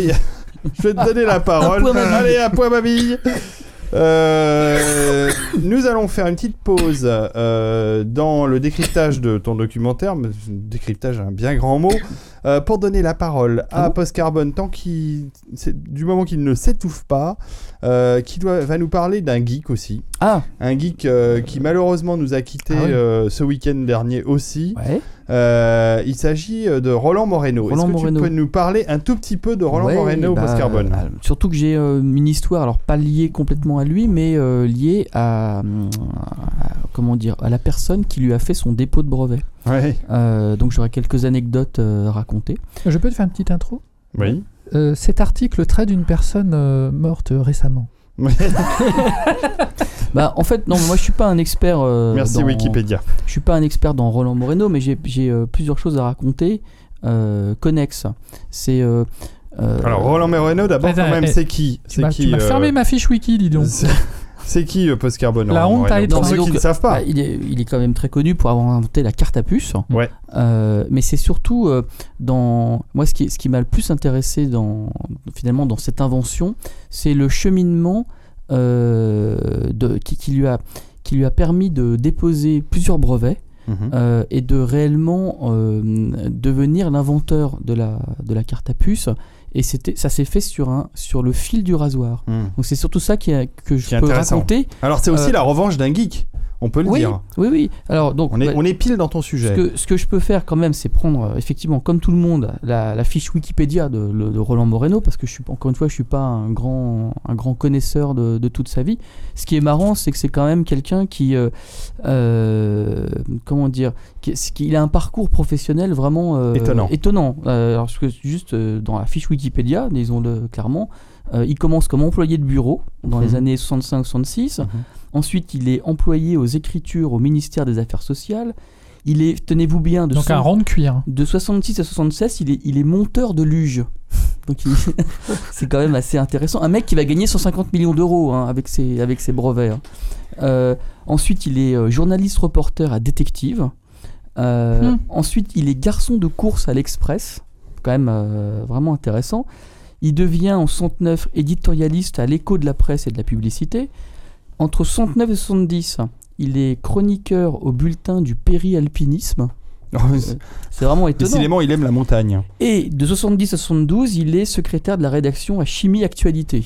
D'accord. Et, et finalement, on va dire que sa, sa vie d'inventeur commence à partir de, de 72. Quand où un il- marteau lui tombe sur la tête. Où il décide donc de créer cette boîte qui s'appelle Innovatron. Ouais. Euh, et il a cette vision. Alors, C'était, l'époque. le hein. nom est quand même pas Ah terrible. non mais non mais l'époque, Innovatron le, 2000. euh, le, le tronc de l'électronique euh, ça y allait Ouais. quoi. et alors il a, Innovatron 2000. il a cette, ré- il a cette réflexion sur lui-même qui est assez impressionnante parce qu'il il a, il a peur de rien quand même, ça c'est marrant. Euh, il dit que c'est un glandeur, que euh, la carte à puce il l'a inventée dans son sommeil, dans un rêve. euh, et que donc il a pas du tout travaillé euh, le truc. Mhm. Euh, Voilà, c'est un peu ça, c'est un petit côté, euh, c'est un petit côté retour vers Un- le un futur. petit côté Doc Brown. Et alors, c'est là où euh, moi j'ai- j'ai- je pensais avoir un scoop, mais en fait Wikipédia euh, en parle dans une phrase, mais c'est pas grave. Donc pourquoi je- j'ai un, un truc à raconter, une histoire marrante à raconter, c'est que un de mes premiers brevets. Et on ai- aime les histoires de post-carbone. ai- On, se, on se les repasse le soir pour se coucher tellement que c'est, c'est J'ai doux j'ai et déposé agréable. quelques, quelques brevets dans, dans ma vie, j'en suis à plus de 10. Malheureux, enfin, heureusement ou malheureusement, j'en sais rien. Euh, et en fait, euh, un de mes premiers brevets, j'ai un de mes investisseurs qui me dit euh, comme tu débutes en brevet, je vais te mettre dans les mains de quelqu'un qui s'appelle Jean Moulin. Donc c'est un. Oh, pas- ça date Non, non, c'est pas du tout. c'est pas lui, c'est un homonyme. Hein, c'est pas entre ici Jean Moulin, c'est un, c'est un autre. Euh, C'est sort d'ici post-carbone. voilà, c'est sort d'ici parce que- Et en fait, euh, je, je tombe sur, je connaissais pas son histoire, et je tombe sur un, un vieux monsieur qui était très très proche de la retraite, très sympa, euh, et qui me raconte que il a, euh, en fait, il a rédigé le brevet de la carte à puce Ah de ouais. Roland Moreno. Mhm. Cool. Et euh, il avait euh, donc ça, ça a été son, son, fait, son fait de gloire hein, finalement à, ce- à cette personne. Et pourquoi? C'est parce qu'en fait Moreno quand il arrive, il Outre a le fait que c'était un grand leader de la résistance. je- il va m'expliquer quel a été le rêve de Moreno. Le, le rêve, euh, le rêve vécu une nuit. Et le rêve est le suivant. C'est, tenez-vous bien, c'est pas du tout une carte à puce. C'est une bague au doigt, un peu comme une, mari- une jeune mariée. Et la puce se trouve de la même façon que sur la bague d'une mariée, vous avez un Mhm. rubis.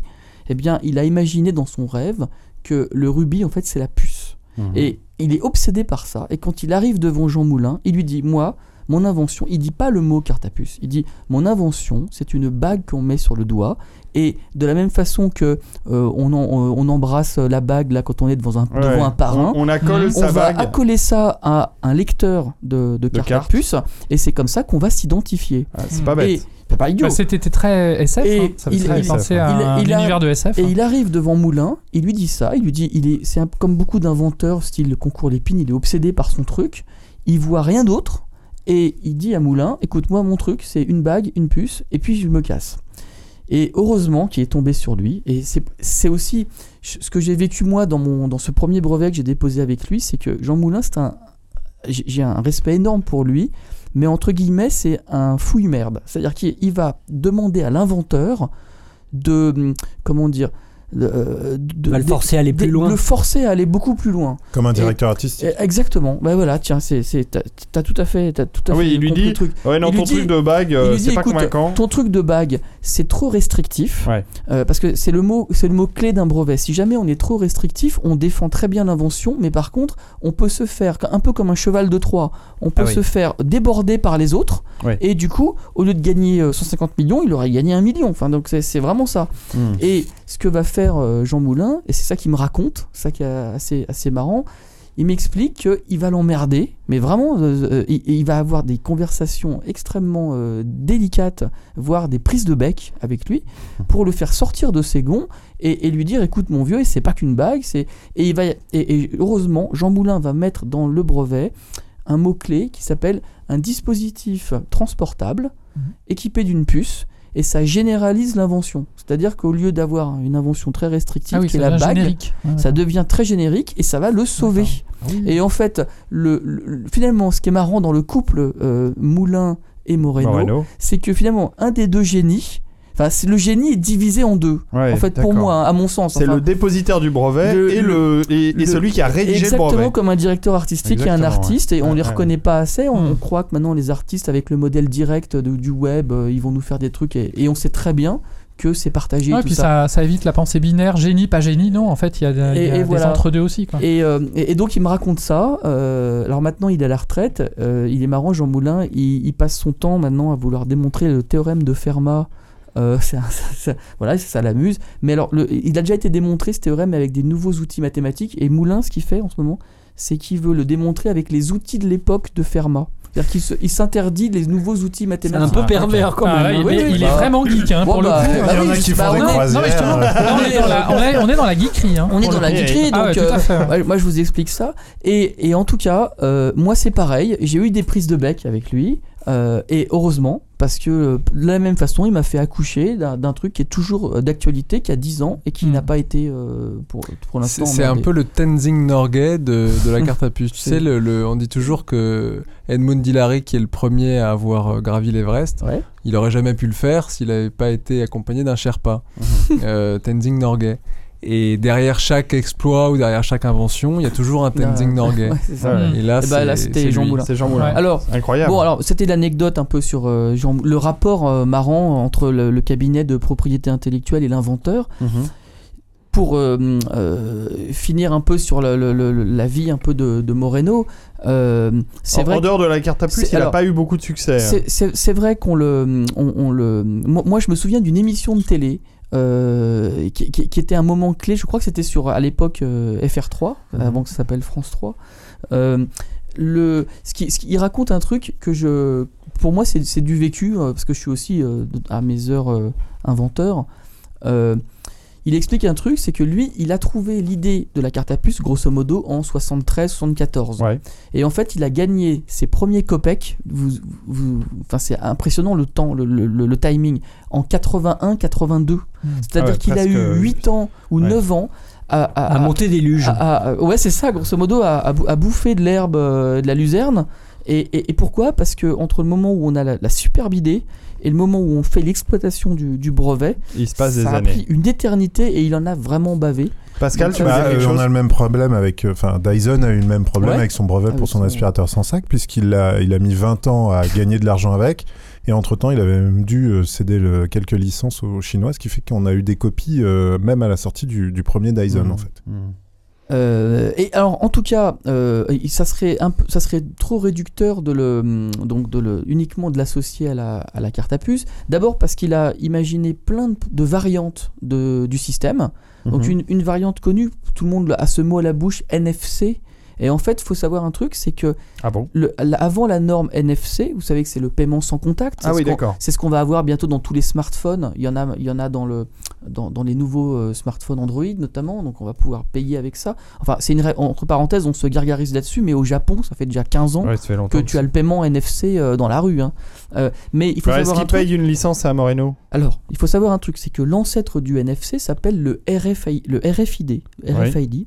Et en fait, c'est Roland Moreno et la RATP qui l'ont euh, développé con- conjointement. C'est Innovatron, Ah, hein, ce- cette pour, euh, société. euh, C'est pour les passes Navigo. Et donc, voilà, exactement. D'accord. C'est parce que, en fait, euh, il, Pour les, les Parisiens il fallait ce que un je dis. paiement sans contact. Pourquoi sans contact? C'est parce que, notamment sur le pass Navigo, il y a une telle usure du, du, du système que Ouais. si tu avais une carte Mais bancaire. la carte orange, elle s'usait euh, Voilà. rapidement à force si de ou si tu avais l'équivalent d'une carte bancaire et qu'à chaque fois que tu dois insérer le truc, eh ben, au bout d'un mois, tu devrais en fait euh, euh, mettre La à la changer, quoi, poubelle, ouais. la changer. Bah, c'est Donc le cas là- de la carte bancaire de Dr No qui change tous les mois tellement qu'il l'utilise. Ah, c'est- C'est encore Un peu d'archer, c'est téléphone vertu. euh, Simplement, euh, vu, vu mes revenus, euh, je, je prends 1 euro par 1 euro. Oui, c'est oui. une carte Monéo, en fait. Ouais. Donc, en tout cas, il a travaillé là-dessus. Il a travaillé aussi, notamment, euh, vous, si vous retournez un décodeur Canal+, vous allez voir marqué brevet Innovatron, Ah oui. parce que dans toute la télévision à péage, donc c'est la, la Ah oui. télévision sécurisée, c'est euh, Ah bah oui, l'invention de, Roland Moreno. Même sur Euh, ma Dartypox, il y a ça. Voilà. Euh, Il y a Mais je même n'ai pas honte. évidemment euh, toutes les cartes SIM. Pascal aussi a une Dartybox. toutes les cartes SIM qu'on a dans nos téléphones portables, etc. etc.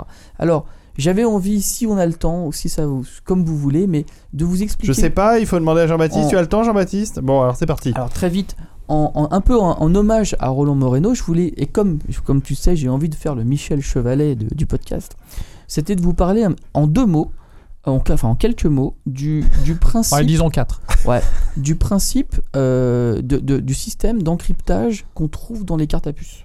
Essayez d'expliquer Ah en, oui. en Qui a été mots. cassé, non À une époque, il n'y a pas eu un procès Ah si, il était Non, allé non, en prison, je Ouais, crois. Oui, oui, exactement, bien ouais. sûr. non, mais- Pour leur alors, montrer qu'il y eh avait ben, moyen de le- justement, je vais essayer de vous, je peux essayer de vous, un peu pauvre. de vous expliquer. Effectivement, il avait acheté un, un c'est vrai que Il avait démonté et en fait il s'est fait arrêter pour avoir démonté le DAB. alors, Oui, et, et en plus, il a été voir, il a été voir euh, les, Ouais, les ouais, assureurs. les mecs en leur disant bah moi j'ai un voilà. système pour vous protéger. Ouais. Ah bah non, euh, tu nous protèges pas, tu vas en prison. C'est clair que ceux qui ont fait le plus d'argent dans l'histoire, c'est le consortium carte bancaire, euh, Ouais. qui, qui a reversé finalement quelques nougats à Roland Moreno, mais évidemment, et c'est toujours du délire, c'est que quand on fait un paiement en carte bleue, euh, ça coûte toujours une fortune 30 ans après quand même. Donc Ouais. ça, Mais on, on continue à payer à, à Innovatron Bah, quelques. on paye. Oui, mais c'est pas c'est pas c'est pas Innovatron qui a récupéré le plus d'argent dans l'histoire. C'est vraiment le consortium euh, carte bien bancaire sûr. qui a mis en œuvre tout- toute l'architecture client-serveur qu'on utilise quand tu fais un paiement. C'est Ingenico, c'est toutes ces boîtes là. Voilà, et ils ont d'ailleurs gagné, euh, gagné leur bataille face aux Américains et aux Anglo-Saxons qui étaient contre la carte à puce Oui. car ils refusaient Oui, oui, de oui. payer, euh, de payer les, justement Alors, la le licence. brevet, Et Mais les finalement, Américains ici, ont- sont mis euh, Ah oui, avec beaucoup de temps de retard. Ils ont mais été plus loin, ils ont racheté J'aime plus. Ouais. Voilà. Aux, aux États-Unis, c'est toujours massivement la piste magnétique de la, de la carte bancaire qui est utilisée, ce qui est un, ce qui est un délire complet parce que, euh, enfin, on pourrait expliquer vite fait, mais on peut faire une manip carrément pour lire le contenu binaire de la carte magnétique. Ça n'a rien à voir avec la qualité de protection de la puce justement de Roland Moreno. Alors, juste en deux mots, comment ça fonctionne? C'est basé sur deux concepts le concept de la clé privée et de la clé publique. Alors, si ça vous intéresse, enfin, Ah oui. c'est Ah bah c'est la pure cryptographie. Attention, de base. dans la euh, chatroom, euh, Barberousse nous dit. euh, Qu'est-ce qu'il nous, il nous dit euh, DirectX, DirectX, DirectX. Alors, Ce qui alors- en rappellera des alors, souvenirs à certains qui ont comment- écouté les comment- anciens podcasts. Comment ça fonctionne Euh, si- il est pas bah, le, le- le principe au départ qu'on pourrait imaginer dans une carte à puce, c'est quand vous la branchez dans le lecteur, elle envoie un message euh, qui dit juste c'est moi ou c'est pas moi. Enfin, ça appartient à Pascal ou ça appartient à, à JB. Mais Jean-Baptiste, tu voulais du geek, hein? Bah là Le- t'en as. hein. le, le- le problème de Du- ça, Je, Du je- nerd, je me dis, mais pourquoi je vous ai pas rencontré avant? J'aurais filmé, j'aurais filmé un podcasts. Ouais, Ça aurait fait une scène magnifique dans le documentaire. T'es en train d'écrire ton prochain suite. reportage sur la carte à puce. La revanche des geeks 2. le, le problème, le problème d'un truc aussi simple, c'est que si tu envoies toujours le même message, si quelqu'un euh, pirate la communication, donc il met par exemple deux petits contacts sur la puce, il va, il va voir passer toujours le même message. Donc après, c'est facile pour lui de faire un émulateur, c'est-à-dire un truc qui va simuler ta carte bancaire, et donc tu te rends bien compte que tu te fais baiser, que tu, tu peux, quelqu'un peut euh, dupliquer, pirater ton truc. dupliquer ta carte. Alors, qu'est-ce qu'il a mis en place? Parce que évidemment, le brevet de Moreno, c'est non seulement c'est le support physique, Oui. la puce, mais c'est aussi aussi, un protocole. aussi un d'encryptage. Et comment ça fonctionne? Ça fonctionne euh, par une interrogation par le, le, lecteur, parce qu'il y, a la- il y a la carte et il y a le lecteur de la carte.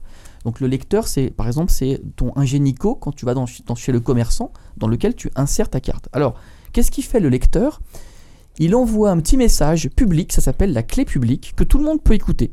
Que toi, toi si tu, tu mets ton oscilloscope, tu vas voir quel est- Bonjour, quel est- Post Carbone. tu vas voir, voilà. Et, et- mais attention, ce message, il est euh, aléatoire et même s'il est, il est, il est lisible en clair par tout le monde, n'empêche qu'il envoie un chiffre. Par exemple, il t'envoie 23, puis il envoie 48, il envoie etc. Ou 42. Ou 42. 42, bien sûr. Alors, que se passe-t-il? Au geek, il envoie que des 42 d'ailleurs. la, la, la, la puce, la puce à l'intérieur, elle reçoit donc ce message en clair et elle a un algorithme de cryptage. Alors il y, en a- il y en a, il y en a différents. hein. Il y a par exemple le RSA, c'est euh, Reed Solomon. Il y a euh, les, le PGP. euh, Enfin, il y a des tas d'algorithmes. Il y a la crypto elliptique. Enfin, il y a, il y a- différentes possibilités. Avec, euh, des clés Ça sur, euh, sur 16 bits, 32 bits, 64 Oh, bits. Enfin, c'est énorme, par exemple, Pascal les- non, mais les militaires ont des, ont des clés, euh, su- ont des clés qui, qui demanderaient des ordinateurs du Pentagone pendant des mois. Pour, euh, ça, tout dépend du degré de- d'inviolabilité qu'on veut. Et donc, qu'est-ce qui se passe? C'est que dans la, dans la puce, il y a un algorithme qui, à partir de cette clé, de cette information publique, va, cal- va calculer une réponse qui s'appelle donc euh, cette fois la clé privée Mhm. qui dépend de la clé publique et va renvoyer au lecteur cette fois une réponse calculée à partir de sa valeur. Mhm. Le lecteur a lui-même, alors c'est même pas, Le même pas le lecteur, c'est sur des serveurs Ah distants, ils ont le même algorithme que ce qu'il y a dans la puce et ils peuvent donc comparer la réponse de la puce avec la réponse attendue. C'est magnifique. Et en fait, ce truc-là, ça permet de quoi? Imagine, met- mets-toi maintenant à la place de quelqu'un qui veut te pirater ta carte. Il va se prendre des dizaines de messages différents publics, mais comme il n'aura pas l'algorithme secret qui se trouve dans le, au silici- dans le silicium, et c'est là où est l'invention de Moreno, c'est que le, le- le calcul de la clé privée se fait au niveau silicium.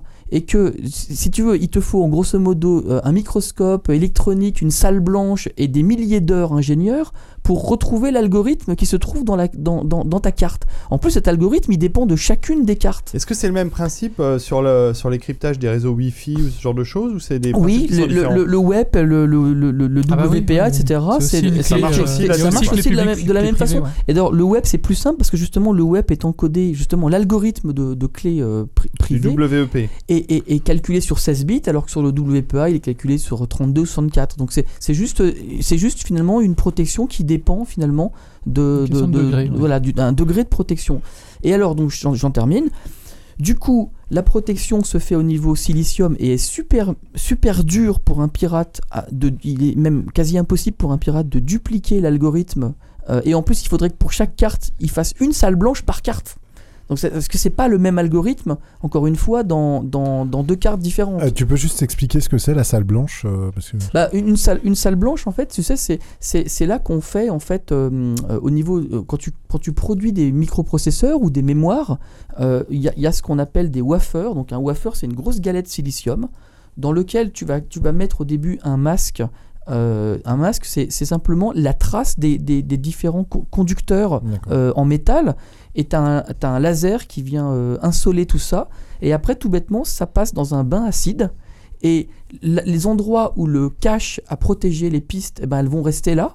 Et les endroits non protégés, finalement, sont, sont attaqués par l'acide. Et du coup, tu te retrouves avec des, plein de petits fils. Et et c'est hyper dur. Il faut regarder ça au microscope électronique pour pouvoir retrouver absolument tous les, les Il faut- tracés. Il faut pas de poussière. Mais qu'est-ce qu'un Il microscope faut pas, il faut pas de poussière. Ah Alors, on il, appelle faut, il, faut, il faut pas de poussière on et donc appelle il faut une salle blanche. On appelle ça une salle blanche parce que tout est peint en blanc parce que la moindre poussière se voit. Et même les, Hmm. les mecs sont, sont habillés en blanc. Tu- faut tu as vu les sur le pubs noir, Intel la poussière, Oui, Les pubs Intel à la Et- télé Dans les poils Oui, non, ça. avec les cosmonautes. Oh, Et non, imagine, non. toi t'es un, toi t'es un méchant pirate, t'es dans ta salle de bain, tu ouvres la puce et tu vas mettre tellement de poussière que quand tu vas vouloir regarder, tu verras, même plus correctement le tracé. Donc euh, c'est pour ça qu'il faut vraiment des moyens industriels euh, extrêmement performants pour arriver à décoder l'al- l'algorithme euh, de, ce calcul de clé privée. Et donc toute l'invention finalement est là. On a la possibilité d'avoir donc un calcul des données propres à chaque carte et euh, finalement un degré de- de- d'inviolabilité proche euh, du militaire. Et c'est ce que tout le monde attendait. Parce que le, le- le- le- le degré de confiance dans une monnaie ou dans un paiement, c'est c'est vraiment super C'est son important. inviolabilité. C'est c'est- voilà, c'est son. Et d'autant plus qu'à l'époque de- où ça a été créé, euh, il y avait sûrement pas le moindre ordinateur personnel capable de casser une de ces clés, alors qu'aujourd'hui ça serait peut-être possible. C'est pour ça que le, que le type s'est enfin, s'est Ah. fait euh, très très vite taper sur les doigts parce que remettre en question euh, le moyen de paiement le plus commun, c'est dans un, sy- dans un système économique, c'est impossible. Quoi. Alors, En, en plus tu, de tu ça, parles alors, du pirateur de la voilà. carte à puce. Ouais. En, en plus de ça, Enfin, je, vais, avait je, un- je vais pas rentrer dans le détail mathématique, mais il y a un truc marrant. Parce que il y a, les- les- dans la crypto, il y a justement des, des- des fans de, de, de- de crypto et il y a des fans du piratage. Même au niveau des matheux, c'est assez marrant. Et ça, ça date de la, de la, guerre, de la Deuxième Guerre mondiale. Enigma. T'avais voilà, avais Enigma et t'avais des matheux qui se marraient à encoder les, à encrypter les, les datas et t'en avais un dans le bureau d'à côté dont, qui était familier au contraire avec le fait de récupérer, d'essayer de récupérer l'algorithme qu'avait fait le mec à côté. Hmm. Et donc, si tu veux pas avoir de salle blanche, il y aurait au niveau théorique la possibilité simplement d'envoyer plein de clés publiques, de, de- de clés euh, non, non cryptées à, à la puce et de voir à chaque fois ce qu'elle te répond. Et au bout d'un millier ou de dix mille demandes, c'est d'essayer de retrouver l'algorithme. Mais c'est ça qui est marrant, c'est les, les Israéliens qui sont les meilleurs là-dedans Ouais. c'est que ça part du principe que euh, aujourd'hui aucun algorithme ne sait décomposer un nombre en nombre premier. C'est compliqué à expliquer, mais si euh, mathématiquement, si on arrivait à trouver à chaque fois que je te donne un nombre, tu trouves sa décomposition au nombre premier, tu arrives à retrouver l'algorithme euh, initial. Il y avait un Ah, film là-dessus avec donc Robert il y a peut-être Redford. Ouais, il y a ouais, peut-être un graal Oui, euh, mathématique. euh. Redford trouve la machine Qui qui, décrypte ré- tout. qui réussit à faire ça. Ouais. Et, et, et Ça gros, Sneakers. Ouais, c'est ça. Mais enfin, Ouais. et en gros, ça expliquait pas, pas mal bon. ce, ce principe de la crypto, euh, de la crypto. Euh, et donc, il y aurait potentiellement. Alors, ce qui est marrant, c'est que mathématiquement, on n'a toujours pas démontré qu'on ne savait pas le faire. C'était marrant et c'était le principe de- de- du film avec Redford, Ouais. c'est que lui il trouve, et c'est pour ça que je parlais de crypto elliptique, parce qu'il y a des moyens de- de- d'encoder où là on est certain mathématiquement que c'est un casse-tête euh, interminable. Je vous mets la musique de Donc- Sneakers de James Horner. Ça, c'est de la Bon, réactivité. j'ai été, Oh la vache. j'ai été très long. Euh, alors pour finir, c'est que Roland Moreno, ben après il a vendu principalement, enfin ses brevets sont tombés à la fin des années 90 euh, euh, dans le domaine public. Il a ça n'a pas duré très longtemps en fait. bah, il a eu 20 ans. hein. 20 un, ans, brevet, ça. c'est, un brevet, c'est une exclusivité pendant 20 ans. Donc comme il a, il a déposé ses trucs en 74. euh, et après, il a quand même eu quelques extensions à ses brevets qui l'ont prolongé de 5-6 ans supplémentaires. Et grosso modo, il a vendu la plupart de ses, de ses brevets à une société dont il détenait des parts qui s'appelle Gem Plus, Mhm. qui est un des plus gros fabricants mon- mondiaux de cartes à puce. Ouais. On parle, on parle d'une production en milliards par an d'unités. C'est génial. Donc c'est impressionnant. Dans- on, on le sait pas, mais dans la vie de tous les jours, tu rentres chez toi, effectivement, quand tu as ton décodeur Canal+, il est basé, je te dis, sur le procédé euh, Bah, les cartes bleues, euh, les, les- cartes bleues, la carte monnaie de Docteur Non, les, les- euh, les cartes SIM dans les téléphones, etc. Voilà. les cartes SIM oui, de, de zéro forfait de Docteur Non. ce qui est marrant, c'est que alors Moreno, moi je l'ai pas lu, il a écrit un bouquin qui s'appelle Théorie du bordel ambiant. Euh, personnellement, je l'ai pas. je- voilà, je, je, je, je, je vous invite à pourquoi pas. Euh, je, En tout cas, ça- ça- exactement de, de ça, quoi. ça reflète probablement euh, ce qu'il disait dans ses interviews, c'est-à-dire qu'il était à chaque fois un peu une ode à, à l'invention, au Ouais, non-conformisme. non euh, structuré, euh, ouais. etc. Enfin, il, il revendiquait finalement son, son, oui, son libre. euh, Et, l'espèce de folie qu'il Voilà. faut pour, euh, La- pour inventer, quoi. Voilà. Pascal, Bah, tu veux je voulais savoir, vu le personnage que c'était, finalement, c'est Jean Moulin qui a eu toute cette idée de crypto ou c'est Moreno? Et toi, Lord ton père, t'es plutôt crypto? Plutôt Sado, Mazo, crypto Moi, je suis des cryptos. en fait, en fait, alors Jean, Jean Moulin, le, le- le- moi si j'ai bien suivi le, le- il a principalement euh, généralisé l'association d'une puce et de n'importe quel support physique. D'accord. Heureusement, parce que si on, est- si on s'était arrêté à la bague, euh, c'était foutu. Ça lui a permis de, de revendiquer l'in- l'invention bah, d'une carte de crédit, hein, euh, cartonnée ou en plastique. Et également, là où il a été fort, c'est que le premier brevet n'avait pas toutes les revendications. Parce que dans un brevet, tu as un descriptif technique et après, tu as une partie revendication qui s'appuie sur le descriptif technique. Et en fait, ils n'avaient pas eu toutes les idées et ils ont réussi à écrire des brevets supplémentaires rattachés à ce premier brevet qui lui ont permis de lutter contre d'autres gens qui réclamaient la paternité. Et notamment, il y a eu une personne euh, du CNES, un ingénieur du CNES, qui a lutté longtemps euh, avec lui et qui a revendiqué le fait d'avoir été l'inventeur également de la carte à puce. Ah oui, Et, et Moulin, la paternité. Moulin Hmm. a, a réussi à, à le, à le contrer. Parce que, alors, je connais bien ça. Grâce à Fredo. Quand tu crées un. quand- ce qui se passe, c'est dans la tête. c'est vraiment une bataille euh, intellectuelle. Quand tu déposes un brevet, tu as, as un examinateur. Mhm. Et l'examinateur, il te met contre ton brevet d'autres revendications et il faut répondre. Et tu dois dire, par exemple, la revendication 8, c'est par exemple le- le- l'utilisation de la puce avec un support plastique. Et, et en fait, il faut avoir des. C'est une lutte où, euh, point par point, tu dois répondre. Et, euh, et c'est un jeu de domino, c'est-à-dire que c'est une case en remplace une autre. Enfin, c'est- c'est vraiment un truc. euh, euh, D'ailleurs, moi, si j'ai euh, un conseil à donner, parce que de ce côté-là, je, je connais pas mal euh, ce, ce- ce principe, un, Ah oui. inven- un inventeur ne peut pas déposer tout seul une invention. Il faut vraiment passer par un cabinet de propriété intellectuelle. Ça s'invente pas ces histoires de revendication. À la limite, l'inventeur, le descriptif technique, il peut le faire correctement, mais à partir de là, dire premier point, je réclame ça, deuxième point, je réclame ça, etc., etc., c'est un vrai métier. C'est c'est quelque chose que si tu si tu l'as pas vu, si tu n'as pas eu euh, euh, affaire justement à, à répondre à, à des- à des examinateurs, parce qu'en plus c'est pays par pays, c'est assez impressionnant. Tu vois, tu déposes ça au Japon, c'est traduit, et tu as l'examinateur japonais qui te, qui te met contre de ton, ton brevet une trentaine de brevets. Et il faut répondre point par point. Et tu fais ça pour tous les pays. Donc tu fais ça pour euh, États-Unis, Europe, Ah ouais, euh, Japon, etc. Putain, ça ferait un bon film d'action, ça. The Battle of Brevet. Ouais.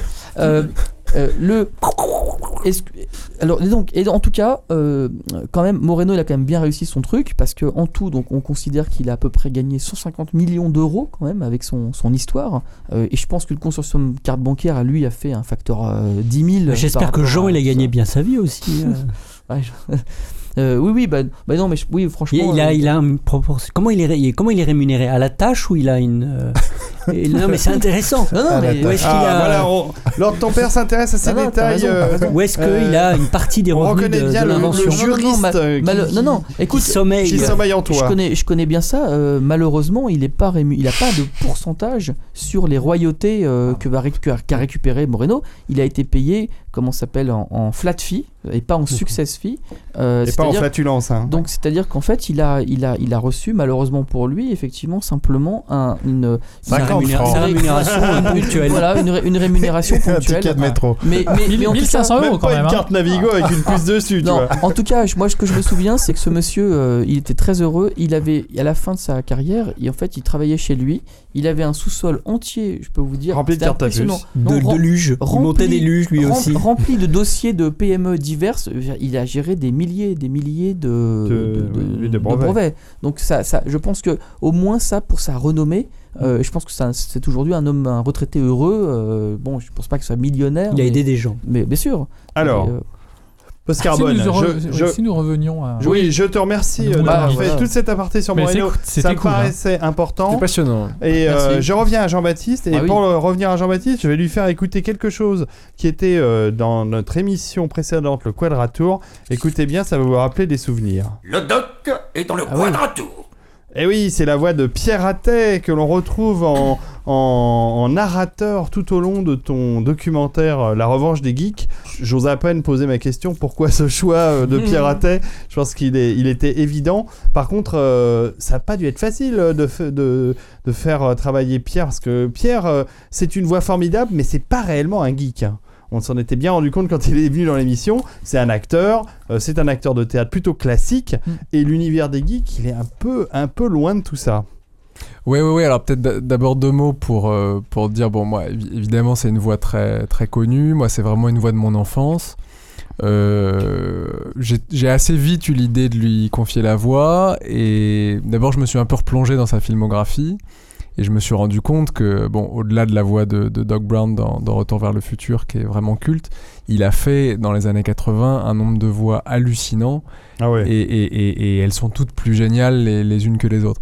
Effectivement, ce que, ce que tu dis est, est très vrai, c'est-à-dire qu'il y a un espèce de décalage entre cet homme qui est, euh, bon, d'abord qui est aujourd'hui plutôt jeune, Bah non, il- et il puis qui est vraiment un comédien de théâtre, euh, j'allais dire, euh, à l'ancienne, quoi. Il a été formé par Jean Villard, il a joué euh, Shakespeare, Molière, euh, voilà. Et puis, je pense à partir des années 80, peut-être 70, il s'est mis à faire du doublage. Et il est devenu une sorte de petite légende du doublage. Quand, Euh, quand il s'est mis à faire la voix d'acteurs comme Christopher Lloyd, euh, que ce soit euh, dans Retour vers le futur, mais Christopher Lloyd a fait plein de rôles dans, dans des films de science-fiction. Dans euh, Star Trek euh, 3, où il fait un Klingon. euh, dans. euh, euh, euh, comment ça s'appelle euh, le, le- le- Bucaro Banzai, où Oula. il fait un extraterrestre. Euh, Il joue l'amiral Pascal, dans- tu te- tu t'en souviens de Bucaro Banzai Ah, tout c'était à bien. et la famille. Adams. Et, et- et exactement, Exactement. et Fester dans la famille Adams. Et puis, euh, Donc bon, Piraté s'est retrouvé à faire plein de voix ouais, de ouais, il jouait. Gomez dans euh, Les Cités d'Or. Il a fait un Ah oui, personnage de, Oh il a fait un personnage de Goldorak. Il a joué l'amiral Moti dans pointu, Star Wars. c'est le mec à qui euh, Dark Vador euh, étrangle le, comme ça étrangle la distance avec la Ouais. force. Il Voilà, il, quoi a, il joué la. Je crois Ah bah, qu'il il- joue Eudix. Il fait un des personnages, je me Euh, souviens. Un des méchants. Euh, il a, il- je crois qu'il fait le père de Conan dans Conan le barbare. Il joue le. Ah ouais, mais là c'est un petit rôle, hein, parce que Ouais, ouais, on il- voit deux euh, minutes au début. Colonel quoi. Trotman dans Rambo, je crois que c'est Ah, quand lui même. aussi. Ouais. Quand même. Euh, bon bref, donc voix de mon enfance comme je comme je disais, et puis en même temps voilà il a fallu. euh, Et puis évidemment, c'est le Joker dans les dernières versions du jeu vidéo Batman, mais ça c'est nettement plus récent, donc. euh, Mais, mais ce que tu disais est très vrai, c'est-à-dire il a il a fallu il a fallu qu'on travaille un peu en amont pour que je lui explique un peu de quoi ça parlait. mhm. Et euh, il, très honnêtement et très généreusement, bon, il a accepté de le faire, mais il m'a dit, mais vous savez, moi, c'est pas mon, C'est pas mon registre. c'est pas mon monde, quoi. C'est Ouais, pas, ouais. voilà. Et c'est aujourd'hui, je crois que c'est un homme qui a autour de 80 ans, donc je pense qu'il est un peu, voilà. Et en même temps, il l'a fait avec beaucoup de, pense de plaisir aussi parce et que de ça professionnalisme. et de Parce qu'il faut avouer que c'est un grand professionnel Ouais, ouais, du doublage. hein. C'est quelqu'un à qui on peut confier un travail. euh, Ouais, ouais, ouais. Et puis voilà, il est très, faire, il est très attachant. Alors, dans la version, euh, donc, euh, ce qu'on appelle voice-overisée, c'est-à-dire la version où les intervenants euh, américains sont doublés en français. Enfin, il y a une voix par-dessus euh, leur voix, leur voix américaine, la voice-over. Euh, J'ai aussi fait appel à Eric Legrand. euh, qui faisait la voix de Vegeta dans Dragon Ball Ah ouais. et la voix cultes, de quoi. Seyard dans euh, Dans les Chevaliers, bah, dans euh, les du Chevaliers Zodiac. Zodiac. Ah ouais. Euh, voilà, donc c'était un peu le clin d'œil. Comme moi, je suis pas très fan Et- de ces voice-overs, je me disais que c'était le moyen de. Alors, leur température. Et pour la version allemande. Bah voilà, c'est ce que j'allais dire. Eh Et oui, on a la même question. Et malheureusement, euh, voilà, il y a le film donc est évidemment diffusé en Allemagne aussi puisque c'est un, un documentaire d'Arte, mais aussi en Suède, en, Pierre a pas fait la voix Israël. allemande. Et malheureusement, moi, j'ai aucun contrôle sur qui fait ces voix-là, quoi. C'est dommage pour eux. Et euh, voilà, j'espère qu'ils trahiront pas trop l'esprit parce que c'est vrai qu'en plus, comme je voulais vraiment que le film parte du futur, il y a cette petite intro où on est en 2042 et voilà. on- Puis ensuite, on, on repart en flashback, euh, euh, euh, enfin, on repart en arrière. Euh, je trouvais que ça avait beaucoup de sens que ce soit que ce soit la voix de Doc Brown qui nous raconte tout ça, quoi. Oui, bah justement, tiens, tu me donnes une, une transition parfaite pour passer un petit extrait sonore de La Revanche des Geeks avec la voix de Doc Brown. Il paraît que c'est un certain Hans Gruber qui aurait fait le. Mais je, je ne suis pas sûr hein, pour la version allemande. Ces pièges de cristal, ouais. Mais si les geeks fantasmaient sur le Japon, c'était surtout parce que ce pays était comme une extension des mondes imaginaires dans lesquels ils aimaient s'immerger. Un univers peuplé de figurines, de dessins animés, de films d'arts martiaux et de monstres à la Godzilla. Grâce à Godzilla, justement, les geeks parvenaient même à rencontrer des filles. Eh oui, c'est vrai. Le déclencheur, ça a été de la voir un jour arriver, euh, euh, un peu défracté, mais avec un t-shirt rouge Godzilla, qui n'était pas à son frère, qui était à elle. Et donc là, c'est le meltdown total dans la tête. C'est, je dis, attends, il y a une fille qui est sublime, qui, euh, qui, qui porte un t-shirt Godzilla, donc elle sait ce que c'est, et en plus, elle l'a acheté où Aux USA ou au Japon, forcément. Donc il y a toute une démarche derrière qui fait que c'est, incroyable, hein, surtout pour une fille à l'époque. Sans sexisme euh, majoritaire, c'est vrai qu'il y en avait moins à l'époque que maintenant. Des filles, j'entends. Oui. voilà, donc un petit extrait euh, de La Revanche des Geeks avec la voix euh, de Pierre Attet et les témoignages des différents geeks, puisqu'en fait, on n'en a pas parlé de la forme dans laquelle se présente ton documentaire, mais c'est principalement des témoignages de différents geeks de différentes époques, enfin, beaucoup que sont des années 70. hein. Ouais, parce que l'idée c'était que cette, euh, cette histoire, euh, cette espèce d'épopée, euh, cette revanche des geeks, il fallait qu'elle soit racontée par les geeks eux-mêmes. Et en fait, oui, pour, pour ce qui est de la génération, je me suis plutôt tourné vers des trentenaires, voire quarantenaires, parce que eux, ils pouvaient avoir le recul Ouais. sur leurs années de jeunesse. Ils pouvaient raconter que bah, dans la cour de récré, quand ils avaient 10-12 ans, c'était pas forcément facile. Euh, voilà, ils pouvaient raconter toute cette histoire. Euh, J'ai fait euh, un ou deux entretiens avec des geeks plus jeunes. Et en fait, je me suis rendu compte que ça marchait moins bien. Parce Ouais, que on, les, ils, a- co- on les connaît, hein, ça marche vachement moins bien. hein. ils avaient Rien moins à voir de- avec nous. hein. Ah, c'est de la merde, ces petits jeunes. Enfin, on les aime bien quand même. Nous, on avait des pantalons côtelés. Hein. Mais Du vrai velours côtelé en velours. Et donc, euh, donc euh, oui, c'est une génération qui a quand même pas mal de témoignages à apporter sur le sujet.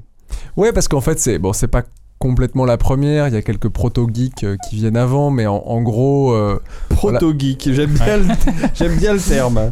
Non, mais en gros, les, les voilà, les, les- disons les premiers vrais geeks entre guillemets, c'est euh, ceux qui sont nés, euh, je sais pas, à la fin des années 60 ou quelque chose comme ça.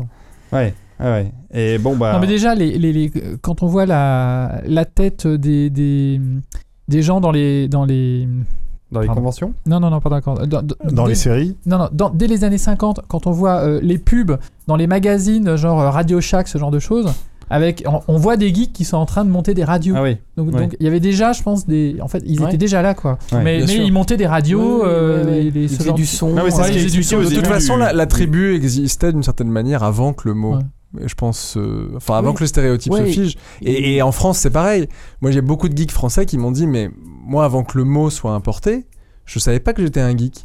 Mais je savais que j'adorais la science-fiction, que j'adorais les jeux de rôle, que j'étais dingue d'informatique. Et voilà, il a peut-être fallu que le mot arrive pour euh, figer comme ça une espèce d'identité sociale.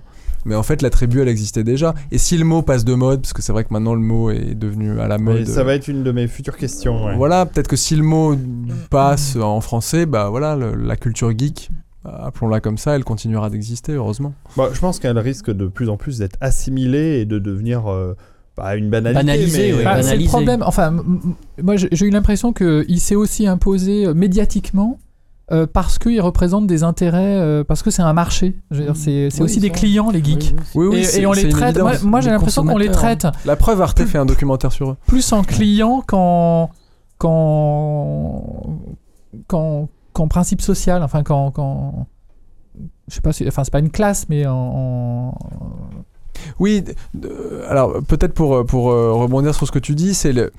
Il y a aussi beaucoup de geeks, euh, en tout cas de geeks euh, qui sont geeks depuis longtemps, disons, euh, qui se sentent un peu dépossédés. Parce que comme c'est devenu à la mode, comme c'est un espèce de buzzword, quoi, c'est un mot qu'on entend un peu partout et aussi un peu à tort et à travers, euh, bah, en quelque sorte, euh, beaucoup de geeks qui sont geeks euh, depuis longtemps et qui, qui ont ces passions-là depuis longtemps, en tout cas, sont un peu agacés et après tout, on peut les comprendre. Bah, bon. à une époque, le geek c'était, c'était de la culture underground par définition. La SF, la micro-informatique, c'était pas un truc qui était revendiqué, c'était un peu honteux. Euh, donc, euh, ouais, trans- voir C'était de la transformer ça en argument commercial. mais ça- effectivement ouais. assez souterraine. Et maintenant, c'est devenu un truc majoritaire. Et, et donc, et un truc de masse euh, de, de, et il y a de- un de mass enjeu, market. et hein. il y a un enjeu économique derrière qui est, qui est gigantesque. Je veux dire, quand Hollywood a commencé Ah bah à se ça. rendre compte qu'avec. Le Seigneur des Anneaux, qu'avec euh, les super-héros, qu'avec. Bon. Là, ils ont, c'est, c'est la poule aux œufs d'or, quoi. Mm. Non, mais donc c'est vrai qu'on, enfin, euh, enfin, moi aussi je comprends parce Il que n'y a pas qu'Hollywood. Hein, euh, le- les, les sociétés comme Apple ont bien compris comment attirer les geeks. Ouais. hein. Entre autres, hein, parce que. y a- y a en tout pas cas, que- se, se voir, euh, se voir récupéré par le système comme ça, ça peut énerver. ouais. Voilà, alors après, il y a aussi, euh, c'est ce que j'essaie de dire dans le documentaire un peu à la fin, c'est qu'il y a aussi une espèce d'ironie à ce que les geeks qui ont toujours été quelque part un peu exclus, enfin si on revient à l'origine du terme, encore une fois, c'est une insulte, euh, finissent par euh, être... Ouais, par exclure. euh, Oui, par exclure eux-mêmes Ouais. et Ouais, à dire non, vrai. non, toi t'es pas un geek, euh, moi je suis un vrai geek. sorte de euh, tribu, ouais. de ou toi t'es un nerd mais moi je suis pas un geek ou moi je suis un nerd et toi... bon. tout ça ça reste des étiquettes sociales je pense dont il faut aussi quelque part s'affranchir parce que ce, ce qui, ce qui est intéressant c'est les innovations technologiques qu'il y a derrière c'est les productions culturelles qu'il y a derrière culture. ouais, et tout- voilà toute cette culture bon après les étiquettes qu'on s'appelle geek nerd ou je sais pas quoi quelque part est-ce que c'est vraiment important? Ça, je c'est sais pas, pas, bien important en effet. Ouais. Euh, Foi d'agence tout geek. Foi d'agence to geek. Euh, euh, Est-ce que c'est difficile de, de monter un, un documentaire comme ça avec une chaîne comme Arte où ils, où ils t'ont accueilli facilement? T'avais t'as- Je crois- bénéficié comment ça euh, s'est d'un passé piston euh, Il a fallu que tu couches avec quelqu'un euh, Ah, non, non, ouais, ça, c'est la meilleure partie de l'interview. Enfin Du sexe Enfin, on va savoir Bah, tu connais pas Germaine de chez Arte, c'est pour ça. Il est minuit 38, on a le droit. Germaine. On veut tout savoir. Du cul. Gertrude, Gertrude, de chez- Gertrude de chez Arte Ah, petite français. Enfin, oui. donc je confirme n'avoir couché avec personne Oh zut. Euh, malheureusement voilà Ouais, je donc suis ça n'a servi à rien, tu veux dire. Ou en tout cas, ça n'a servi à rien. Mais voilà, ce que je disais tout à l'heure, c'est que le fait qu'Arte euh, se mette à s'intéresser aux geeks, c'est tout simplement un symptôme du fait que les geeks sont devenus à la mode, je Mhm, pense. mhm. Alors, euh, bon, je dis, je dis pas qu'Arte a aucun, euh, a aucun rôle dans le fait de faire. Enfin, euh, ils peuvent aussi Ah, ils ont des un peu à la- émissions geeks, hein, n'est-ce Ouais, pas ouais, ouais. surnom, euh, euh, Comment s'appelle euh, Trax, par exemple. Trax. Alors, voilà, moi j'ai eu, une émission, j'ai eu une émission sur la réalité augmentée dans Trax. hein, ça m'a fait euh, une renommée hein, intéressante. hein, C'était vraiment. Donc, euh, donc parfois ils sont un peu, euh, voilà, ils peuvent être un, euh, un peu à, à l'avant-garde comme ça, mais là j'ai l'impression que, en tout cas c'était le bon moment pour eux parce que ils sentaient un peu le vent, euh, le vent geek qui soufflait, Ouais, ouais. et, et- et donc voilà, euh, il y avait l'idée de, de, de, de surfer là-dessus, et, et en fait euh, moi je trouve ça super parce que c'est bien que Arte qui est une chaîne euh, euh, pas sur le web, mais vraiment à l'antenne, ça reste une chaîne qui est regardée par un public qui a une moyenne d'âge relativement élevée. Et un Et- niveau intellectuel extrêmement élevé, n'est-ce pas, docteur Non? Et donc, les, Grâce à non, eux mais je les, suis les intelligent, amener alors. à, à cette culture populaire, à cette culture geek. C'est aussi pour ça que moi j'ai essayé de faire un film très accessible pour la génération. euh, C'est une des qualités Voilà. du film, je dirais. C'est qu'il est extrêmement. Il est euh, très abordable. Ouais, très abordable, abordable, euh, plein d'humour, donc pas ennuyeux. D'ailleurs, c'est le, le reproche qu'on pourrait faire à ce documentaire. 59 minutes, c'est clairement trop court. Ouais, Quid- c'était impossible. Quid de tous les rushs, Bah quid ouais. de, de- des documents que tu as dû accumuler pour euh, le faire? Est-ce qu'on peut espérer une version plus longue pour une version euh, DVD ou VOD, Ah euh, puisque c'est très à la mode? Alors, pour- dire deux mots, donc euh, oui, euh, d'abord, effectivement, il fallait que ce soit accessible à tous et aux non-geeks en particulier, mais je voulais aussi quand même que ça parle aux geeks. Et j'ai quand même essayé de disséminer des, des petits clins d'œil, hein, voilà, tout au long du, du documentaire. Alors, je sais pas s'il se voit, il faudrait peut-être le revoir une ou deux fois. pour- mais, mais voilà, j'ai essayé de mettre un peu des petits des petites références cachées, des, des- un ou deux easter eggs pour que aussi les geeks puissent euh, ou parfois c'est simplement un t-shirt que- c'est un t-shirt que ou porte quelqu'un ou des objets que tu montres ou dans un la- petit objet ou Ouais. un petit truc dans le commentaire qui voilà bon Euh, alors pour la question du DVD euh, pour l'instant je crois pas qu'il y en ait de prévu Euh, ce qui est sûr c'est qu'on a beaucoup plus tourné évi- évidemment que, Ah que oui, les c'est- 52 bien sûr. minutes qui sont qui sont accessibles Euh, donc ouais moi j'aimerais beaucoup évidemment euh, Faire une que- version longue. Ouais, ou qu'il y, ait- ou qu'il y ait une version DVD avec des bonus, par exemple. Mhm. Euh, Il y a pas mal d'entretiens qu'on n'a pas pu monter, malheureusement. Euh, bon, euh, euh, par exemple, Hervé Nicolas, qui est dans le documentaire euh, de l'association MO5. euh, Que l'on bon, salue, les amis de MO5. Absolument, et sur MO5, moi j'aurais bien aimé en faire plus. Mais malheureusement, dans les contraintes, c'est vrai qu'Arte aussi souhaitait que ce soit assez international, enfin en, en vérité assez américain. Mhm. Donc Ouais. la plupart des gens qui partent dans le, dans le documentaire sont américains et les geeks français viennent un peu comme ça. Mais moi j'aurais aimé qu'ils aient peut-être plus de place. Oui. Bon, donc euh, ça c'est aussi des frustrations. Et puis faire entrer toute la culture geek dans 52 minutes, franchement c'était impossible. possible. Non, non. Et, et c'était à la fois très frustrant pour moi, et en même temps, c'est pour ça aussi que je suis allé vers des choses assez, euh, assez grand public quelque part. C'est qu'il fallait donner des repères. Donc Spider-Man, Le Seigneur des Anneaux, Donjons et Dragons, Star Wars. Star Wars, tout ça, c'est Ouais, des choses dont, même si on n'est pas un geek, on a, On a forcément au moins entendu un peu entendu Ouais, ouais. parler, et donc ça donne des repères, quitte à glisser des choses plus inattendues, comme la chanson de Bilbo Baggins, par Ah, exemple. alors ça, Ah, ça, ouais. ça m'a choqué ça. Ah oui. Ah la vache Avec, Bilbo, euh, le Bilbo de Leonard avec. Spock, avec Spock qui Ouais. Avec chante. Spock Ouais. qui chante Bilbo là, j'ai dit quel alors- crossover. Ouais, ouais, mais alors euh, voilà. Mais c'est encore c'est une réel, fois. on se pince, hein. On se pince quand encore une fois, euh, moi j'avais euh, j'avais vu le vinyle. Bah attends, euh, Ouais, je- notre ami Patrice que No rappelle. connaît euh, Moi, j'ai cru que c'était un Ah, ce mais ce titre-là. vinyle Exactement. avec euh, Spock Ah. dessus parce que alors la pochette du vinyle est magnifique. On voit euh, Leonard Nimoy avec, euh, je crois qu'il Il en tient, rajoute, c'est euh, incroyable. non, Magnifique, j'ai très peur. Non, Il c'est est trop très- fort. Il est Parce que trop si fort, c'est dans David. l'état du clip là. c'est- Et, et Ah, quand on filles avait dansent là, c'est un Ah grand non mais quand on avait écouté euh, la balade de Bilbo euh, version euh, Spock, euh, là ça a été un choc terrible. Mais il avait un presse cette D'ailleurs, année-là. euh, T'es sûr que tu veux la repasser là, Je vous en passe un petit peu. Es-tu certain de, de vouloir faire ça Moi, j'avais vraiment cru que c'était un fake. Ah, c'est tendu. hein. En tout cas, ça a été, euh, ça a été enregistré à l'époque. euh, ça a été enregistré à l'époque de la série Star Trek. D'abord euh, pour surfer sur le, le- le- le- la, la popularité de Nimoy à cette époque-là. Bah, ça fait et, 13 années et- 60, Et puis là, la, et puis là, la, la coupe de, douille de, de Spock. Donc ça devait être entre deux euh, tournages. Et il s'est dit, euh, je vais me faire, euh, Un petit peu de flouze, je non vais me faire un petit peu de Mais- avec cette histoire. Mais en même temps, Euh, Tolkien l'a vu de son vivant ou pas, ça au fait? Parce que je sais pas quand est-ce qu'il je est mort. suis pas sûr. Fin des années 60, j'ai pas le. Je le souhaite pas. Ah, je le souhaite je pas crois pour que- lui. Je crois que tu brûles tout. si, si, Non, non, il est mort dans les années 70. Oui, oui, oui. Ah bah, il l'a vu, Je crois, je- je juste Ah. avant la première adaptation de Bilbo. Le Ouais, pauvre. Mais le- Oh la vache. Donc il a vu, il a dû voir. Alors d'ailleurs, dans ton documentaire, tu parles de l'adaptation niveau. de Bilbo le Hobbit. Tu ne parles pas du film de Ralph Bakshi, Le Seigneur Non, des Anneaux, qui a été fait juste après, euh, qui était techniquement meilleur que Bilbo, mais qui n'a pas été un succès non plus euh, très grandiose au niveau. euh, Mais des- oui, parce que comme on était dans le, dans, le, dans le fil narratif, comme ça, dans, le, dans la dramaturgie du documentaire, on était au début, on était dans la loose. Donc c'était d'autant plus frappant pour moi de parler de Bilbo, qu'est ce truc un peu kitsch. En plus, c'est le premier. Euh, et en plus, il va y en avoir un euh, bientôt qui. Ouais, bah voilà. oui, qui arrive. Euh, pour reparler Qui, deux pour le secondes. coup, de, va pas être une histoire de loose là, je pense que ça Voilà. va être un gros succès Exactement, mais ça illustre bien quoi. À 30 Ouais. ans d'écart, le, le petit dessin animé qui reçoit un accueil mitigé, et 30 ans après, Mais le d'ailleurs, Peter Jackson qui devrait cartonner. Quoi. On peut dire que Spock a été un précurseur dans, le, dans, dans ce sujet de Bilbo, puisque à l'époque, euh, c'était pas connu du tout. euh, le Seigneur des Anneaux, ça avait pas. Ah, ça- enfin, alors, c'était un truc bouquin. de geek. Alors, c'était pour un le truc coup, de geek, pur mais geek. Mais alors, c'était un noyau de fans, quand D'abord, C'était un truc de hippie. Oui, oui, C'est ça qui est- exactement, ouais. Et, et pour reparler deux secondes de, de- de la chanson de Bilbo chantée par Léonard Nimoy, pour moi c'était rêvé parce que ça faisait un pont entre Deux cultures. Star Trek et l'Heroic Fantasy. Mm, mm. Bah oui, oui, tu le dis dans le documentaire, Et ce que les, ce que les non-geeks ont beaucoup de mal à comprendre, c'est mais, mais je comprends pas, moi. Voilà, il y, a- il y a beaucoup de gens qui me disaient ça quand je faisais le documentaire. Mais c'est quoi un geek? Mais quel rapport entre l'informatique, l'heroic fantasy, la science-fiction et les jeux vidéo? Et en fait, ce qui est évident quand on a baigné un peu dans cette culture, qui est qu'il y a des ponts entre tous ces Ouais. univers. Quand on n'est pas geek, on se dit mais je, je vois pas le rapport.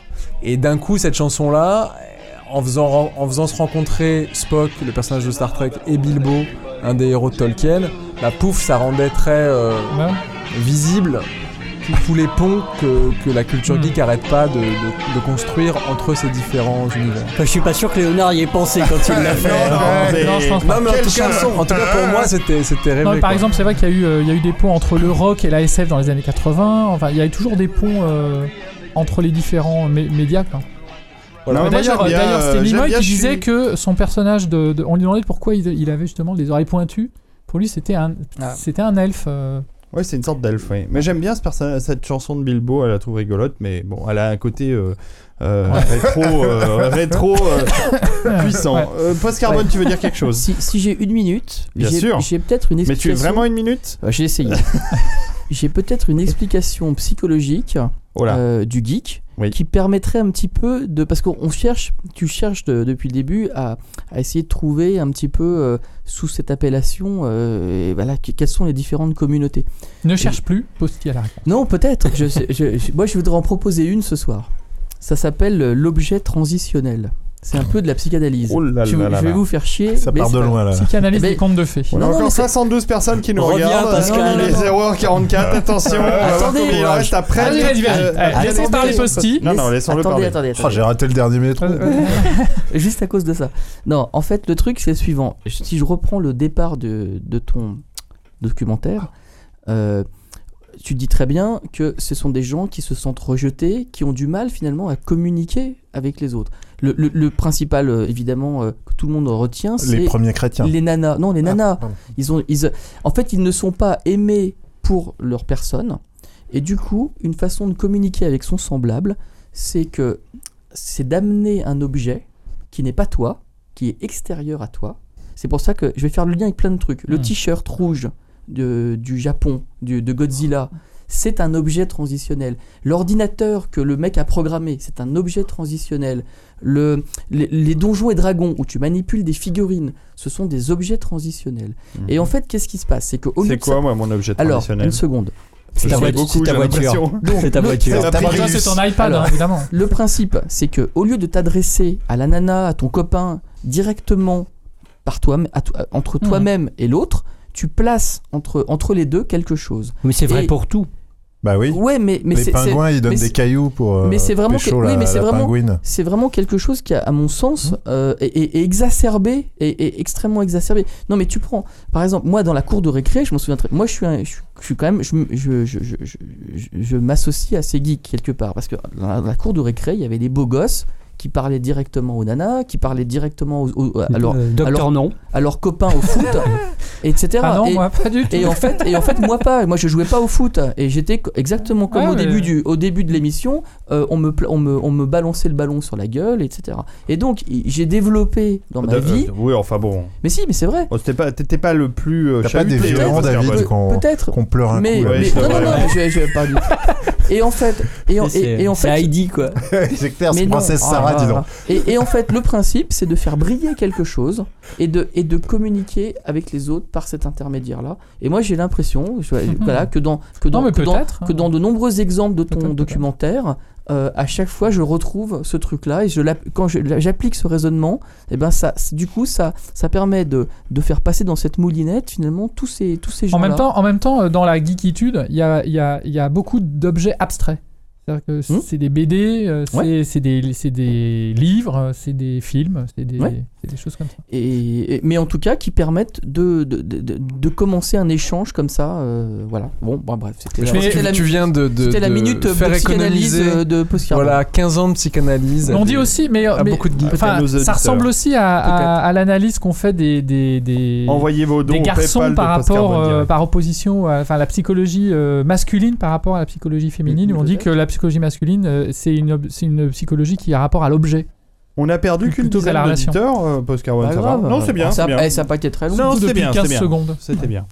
Non, docteur, non, ne prends pas tout pour toi. Euh, D'ailleurs, nous arrivons euh, bientôt au terme de cette émission. Euh, Oh. Qu'ajouter de plus? Bah oui, on pourrait parler des heures des geeks.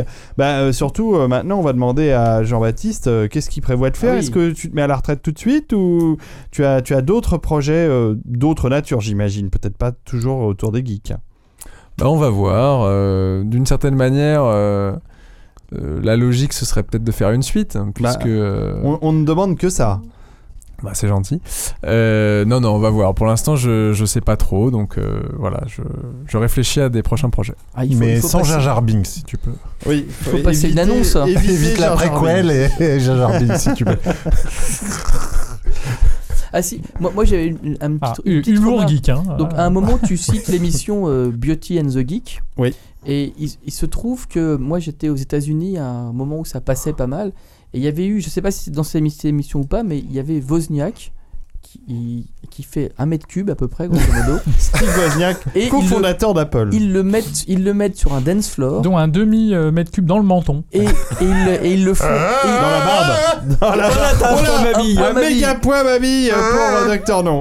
Et ils le font danser, ils lui font danser la valse Oh, avec, putain. avec des danseuses professionnelles top modèle. Et ça aurait été hyper marrant de, de montrer ça. Enfin, au moment de, de ce passage-là, c'était un. Enfin, il est millionnaire, donc euh, bon. Non, mais oui, mais. Pas... Et d'ailleurs, moi, sur le couple, ce que tu montres euh, à un moment donné, une, une keynote avec Steve Jobs, un peu comme si c'était la, bah, justement la, la victoire du geek.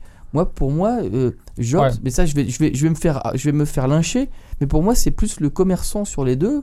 Et, et Wozniak, et pour moi, le geek de. de- Carapol. pas bien, hein, mais, mais en tout cas, c'est Surtout mon- quand on voit ton niveau d'équipement Apple. Ah Bah oui, tu peux te foutre de ma gueule, y a pas de problème. Puis justement, euh, euh, euh, Steve Jobs, c'est lui qui a voulu euh, que la- l'informatique ne s'adresse plus à des geeks. Oui, je suis tout à fait d'accord. Je pense au contraire, c'est un anti-geek. oui, euh, voilà. Ah bon, bah donc tu vois là, Bah, je suis pas si. C'est un geek qui a réussi, mais euh, qui ne s'adresse pas Mais parce qu'il ne s'adressait pas à des geeks. Ouais, exactement. Mais en fait, t'as- t'as plus la sensation qu'il est, il est parti dans l'informatique parce que c'était un, bo- un bon job. euh, Quand, quand tu lis sa bio, c'était le, le job le plus sympa à faire euh, en Californie. Un job Je sais pas, j'ai l'impression que c'est plus à la rigueur Bill Gates dont le père était Oui. avocat. Ah ouais, Enfin, là, lui on est- c'est un vrai geek. Là, c'était vraiment. Non, mais je veux dire, c'était un.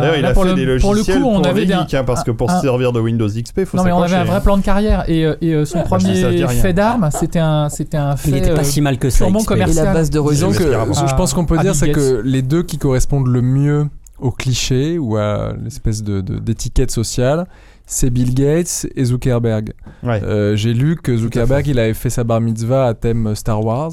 Ah oui. Donc Génial. euh, bon, voilà. La c'est- bar Wars. c'est cool. Mais lui, il Voilà. avait George Lucas, par contre, tu vois. Steve Ah bah, Jobs, je pense, euh, il est, Non, il est un peu il plus pas encore assez riche à cette mixte, si on peut dire. Hmm.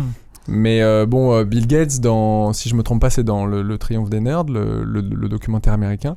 Il dit qu'il se faisait traiter de nerd et que Ah bah oui. il a essayé de, de- d'emmener une fille au prom, donc c'est le bal de Ouais, fin d'année, ouais. et qu'elle a refusé. Et la fille a interviewé. Évidemment, 20 ans après, l'autre il est devenu mul- multimilliardaire. elle dit bon, j'aurais peut-être dû accepter en fait. Ouais, mais si elle avait accepté, il aurait peut-être pas été multimilliardaire. Eh oui. Ouais, Eh oui, c'est sûrement ça, ouais. Ouais. La frustration. euh. Pardon. Ouais. Non, non, mais vas-y. Non, non, euh, non, non, j'imaginais. la frustration j'imaginais. euh, est mère d'invention, c'est ce que Ouais, tu veux dire ça, C'est pas idiot. Bah, c'est ce que idiot. disent The Social Network un peu, le, le Ouais. film de Fincher sur, euh, sur Zuckerberg. Pardon, excuse-moi, Jean-Baptiste, je t'ai touché, mais. Il n'y a pas de problème, mais Ouais. bon, ne recommence pas. Pas un truc de geek, hein. euh. En tout cas, euh, on, peut toucher, féliciter, on peut féliciter Barberousse et son équipe de, de Telexer car ils ont déjà mis en ligne sur le site de l'agent 2 Geeks les liens euh, vers euh, les, les Telex dont nous avons parlé au début de l'émission. Donc vous avez les liens euh, de. Eh non, mais faut les arrêter, ils foutent la honte à l'apéro du Bah, capitaine. c'est surtout, c'est surtout que vous aurez cet épisode que dans trois mois, donc vous avez le temps d'étudier les bien tranquillement et un point ma vie. Euh, non, je vais essayer d'aller plus vite que ça. Euh, bon, bah Jean-Baptiste, on te remercie beaucoup. Bah, merci Euh, à quel, vous. quoi d'autre à, à ajouter à part aller voir euh, tout de suite, vous qui nous écoutez ce soir euh, et que vous ne l'avez pas encore vu, euh, euh, le, la revanche des geeks sur Arte Plus 7. On espère que ça va tenir quelques semaines de plus pour que on ait le temps de poster ce- Est-ce qu'il va être dis- euh, disponible sur iTunes ou pas? Sur iTunes, je sais pas. D'accord. Mais bon, c'est une Ah façon de dire qu'il est peut-être disponible ailleurs. Je sais pas Ah, si je devrais vous, le dire. Mais... Si vous cherchez bien, euh, il est peut-être disponible ailleurs. Ou sinon, vous- Certainement pas sur euh, YouTube ou Dailymotion. Non. Non. non. mais sinon vous écrivez à Docteur No qui vous l'enverra directement. Ou à avec Chuck- son ou à adresse. Chuck Norris, il peut- Ou à Chuck Norris. Chuck Ouais. Norris c'est capable de faire ça. Euh, Non, en tout cas, pour l'instant, il est sur Arte Plus 7 et je pense qu'il va rester encore Ouais. un peu. Ouais, ouais, Donc, faut, il- faut faire des, des, des vues sur Arte Plus 7. Exactement. Ouais, c'est le plus Parce intéressant. que Ouais. si Arte voit qu'il y a beaucoup de vues sur Arte Plus 7, ça leur donnera envie de faire encore d'autres documentaires sur la culture geek. Il m'arrive rarement de regarder des documentaires sur Arte plus 7, mais là je trouve que le nombre de, de visiteurs et de vues est 100 assez. 000, ouais. Hmm. Ouais, c'est Mais assez il y, avait, considérable. il y avait une émission dans les années 90 qui s'appelait euh, L'œil du cyclone et qui était euh, la grande émission geek finalement. Ouais, euh. ouais, ouais, ouais. Faudra qu'on en parle un jour. Ah C'était Canal, ça, non Ouais, c'était Canal+. Et d'ailleurs, Jean-Baptiste, j'en profite pour te dire que tu es le bienvenu à nouveau dans l'émission. Euh, si tu as des sujets geeks à partager avec nous, nous n'hésiterons pas à te réinviter et Ce en sera- parler. Ce sera avec plaisir. Lord ton père, euh, un petit mot pour terminer Super émission. euh, merci Jean-Baptiste de nous avoir expliqué tout ça. L'apéro du Capitaine, c'est mardi prochain cette fois-là? C'est mardi prochain. Vraiment, vraiment? Vraiment, Parce vraiment. que hier c'était mercredi soir et euh, donc vous étiez pas, vous étiez là mercredi soir pour attendre euh, Manox qui revenait de vacances et qui finalement vous a vous a abandonné car il était malade. Voilà, il était fatigué et malade. Super C'est la beauté du podcast. Ça valait le coup de faire l'émission mercredi soir.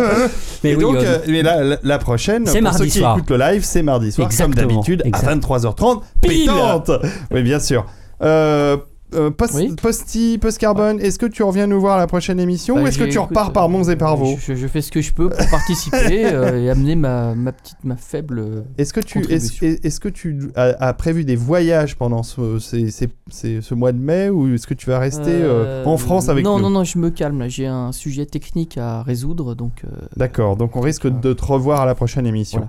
Voilà. Docteur Non, tu reviens quand tu veux Oh bah comme d'hab, alors là j'étais un peu lamentable. Alors, je ne suis Ah pas- non, désolé, non, mais... bah non, mais je me suis bien amusé quand même. Mais non, euh, mais. Merci à l'invité surtout. C'était bien que tu sois là. Et Merci Pascal, bah écoute, je suis ravi que tu sois Ah passé oui. nous voir. Ouais. Ça faisait plaisir, ça faisait longtemps qu'on t'avait pas vu et Bah, tu nous manquais. merci à la pizzeria Marco Polo qui, qui m'a rapproché du studio.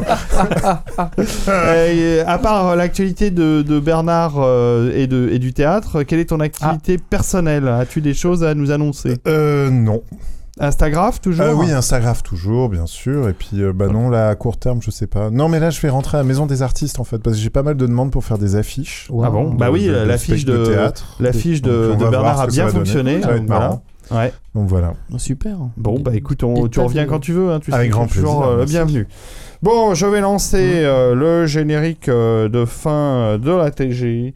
Euh, doucement mais sûrement. Et euh, bah, je vous propose euh, de continuer à nous laisser euh, des étoiles sur iTunes. 5 étoiles. Je trouve qu'il n'y en a pas beaucoup de nouvelles depuis quelques temps. Alors allez-y lâchez-vous. 5 étoiles des commentaires on les lit on les analyse Euh, Il y a euh, des- peut-être des petits trucs à gagner sur le, Ah, sur, le blog, sur le blog de la TG. Alors Moi, je lisez les bien gagner un laserdisc la Tu veux prochaine faire fois, gagner un laserdisc Ok, on va faire gagner un laserdisc. Donc répondez, euh, En laissez des NTSC, messages hein. en NTSC. Laissez des messages sur le blog de la TG.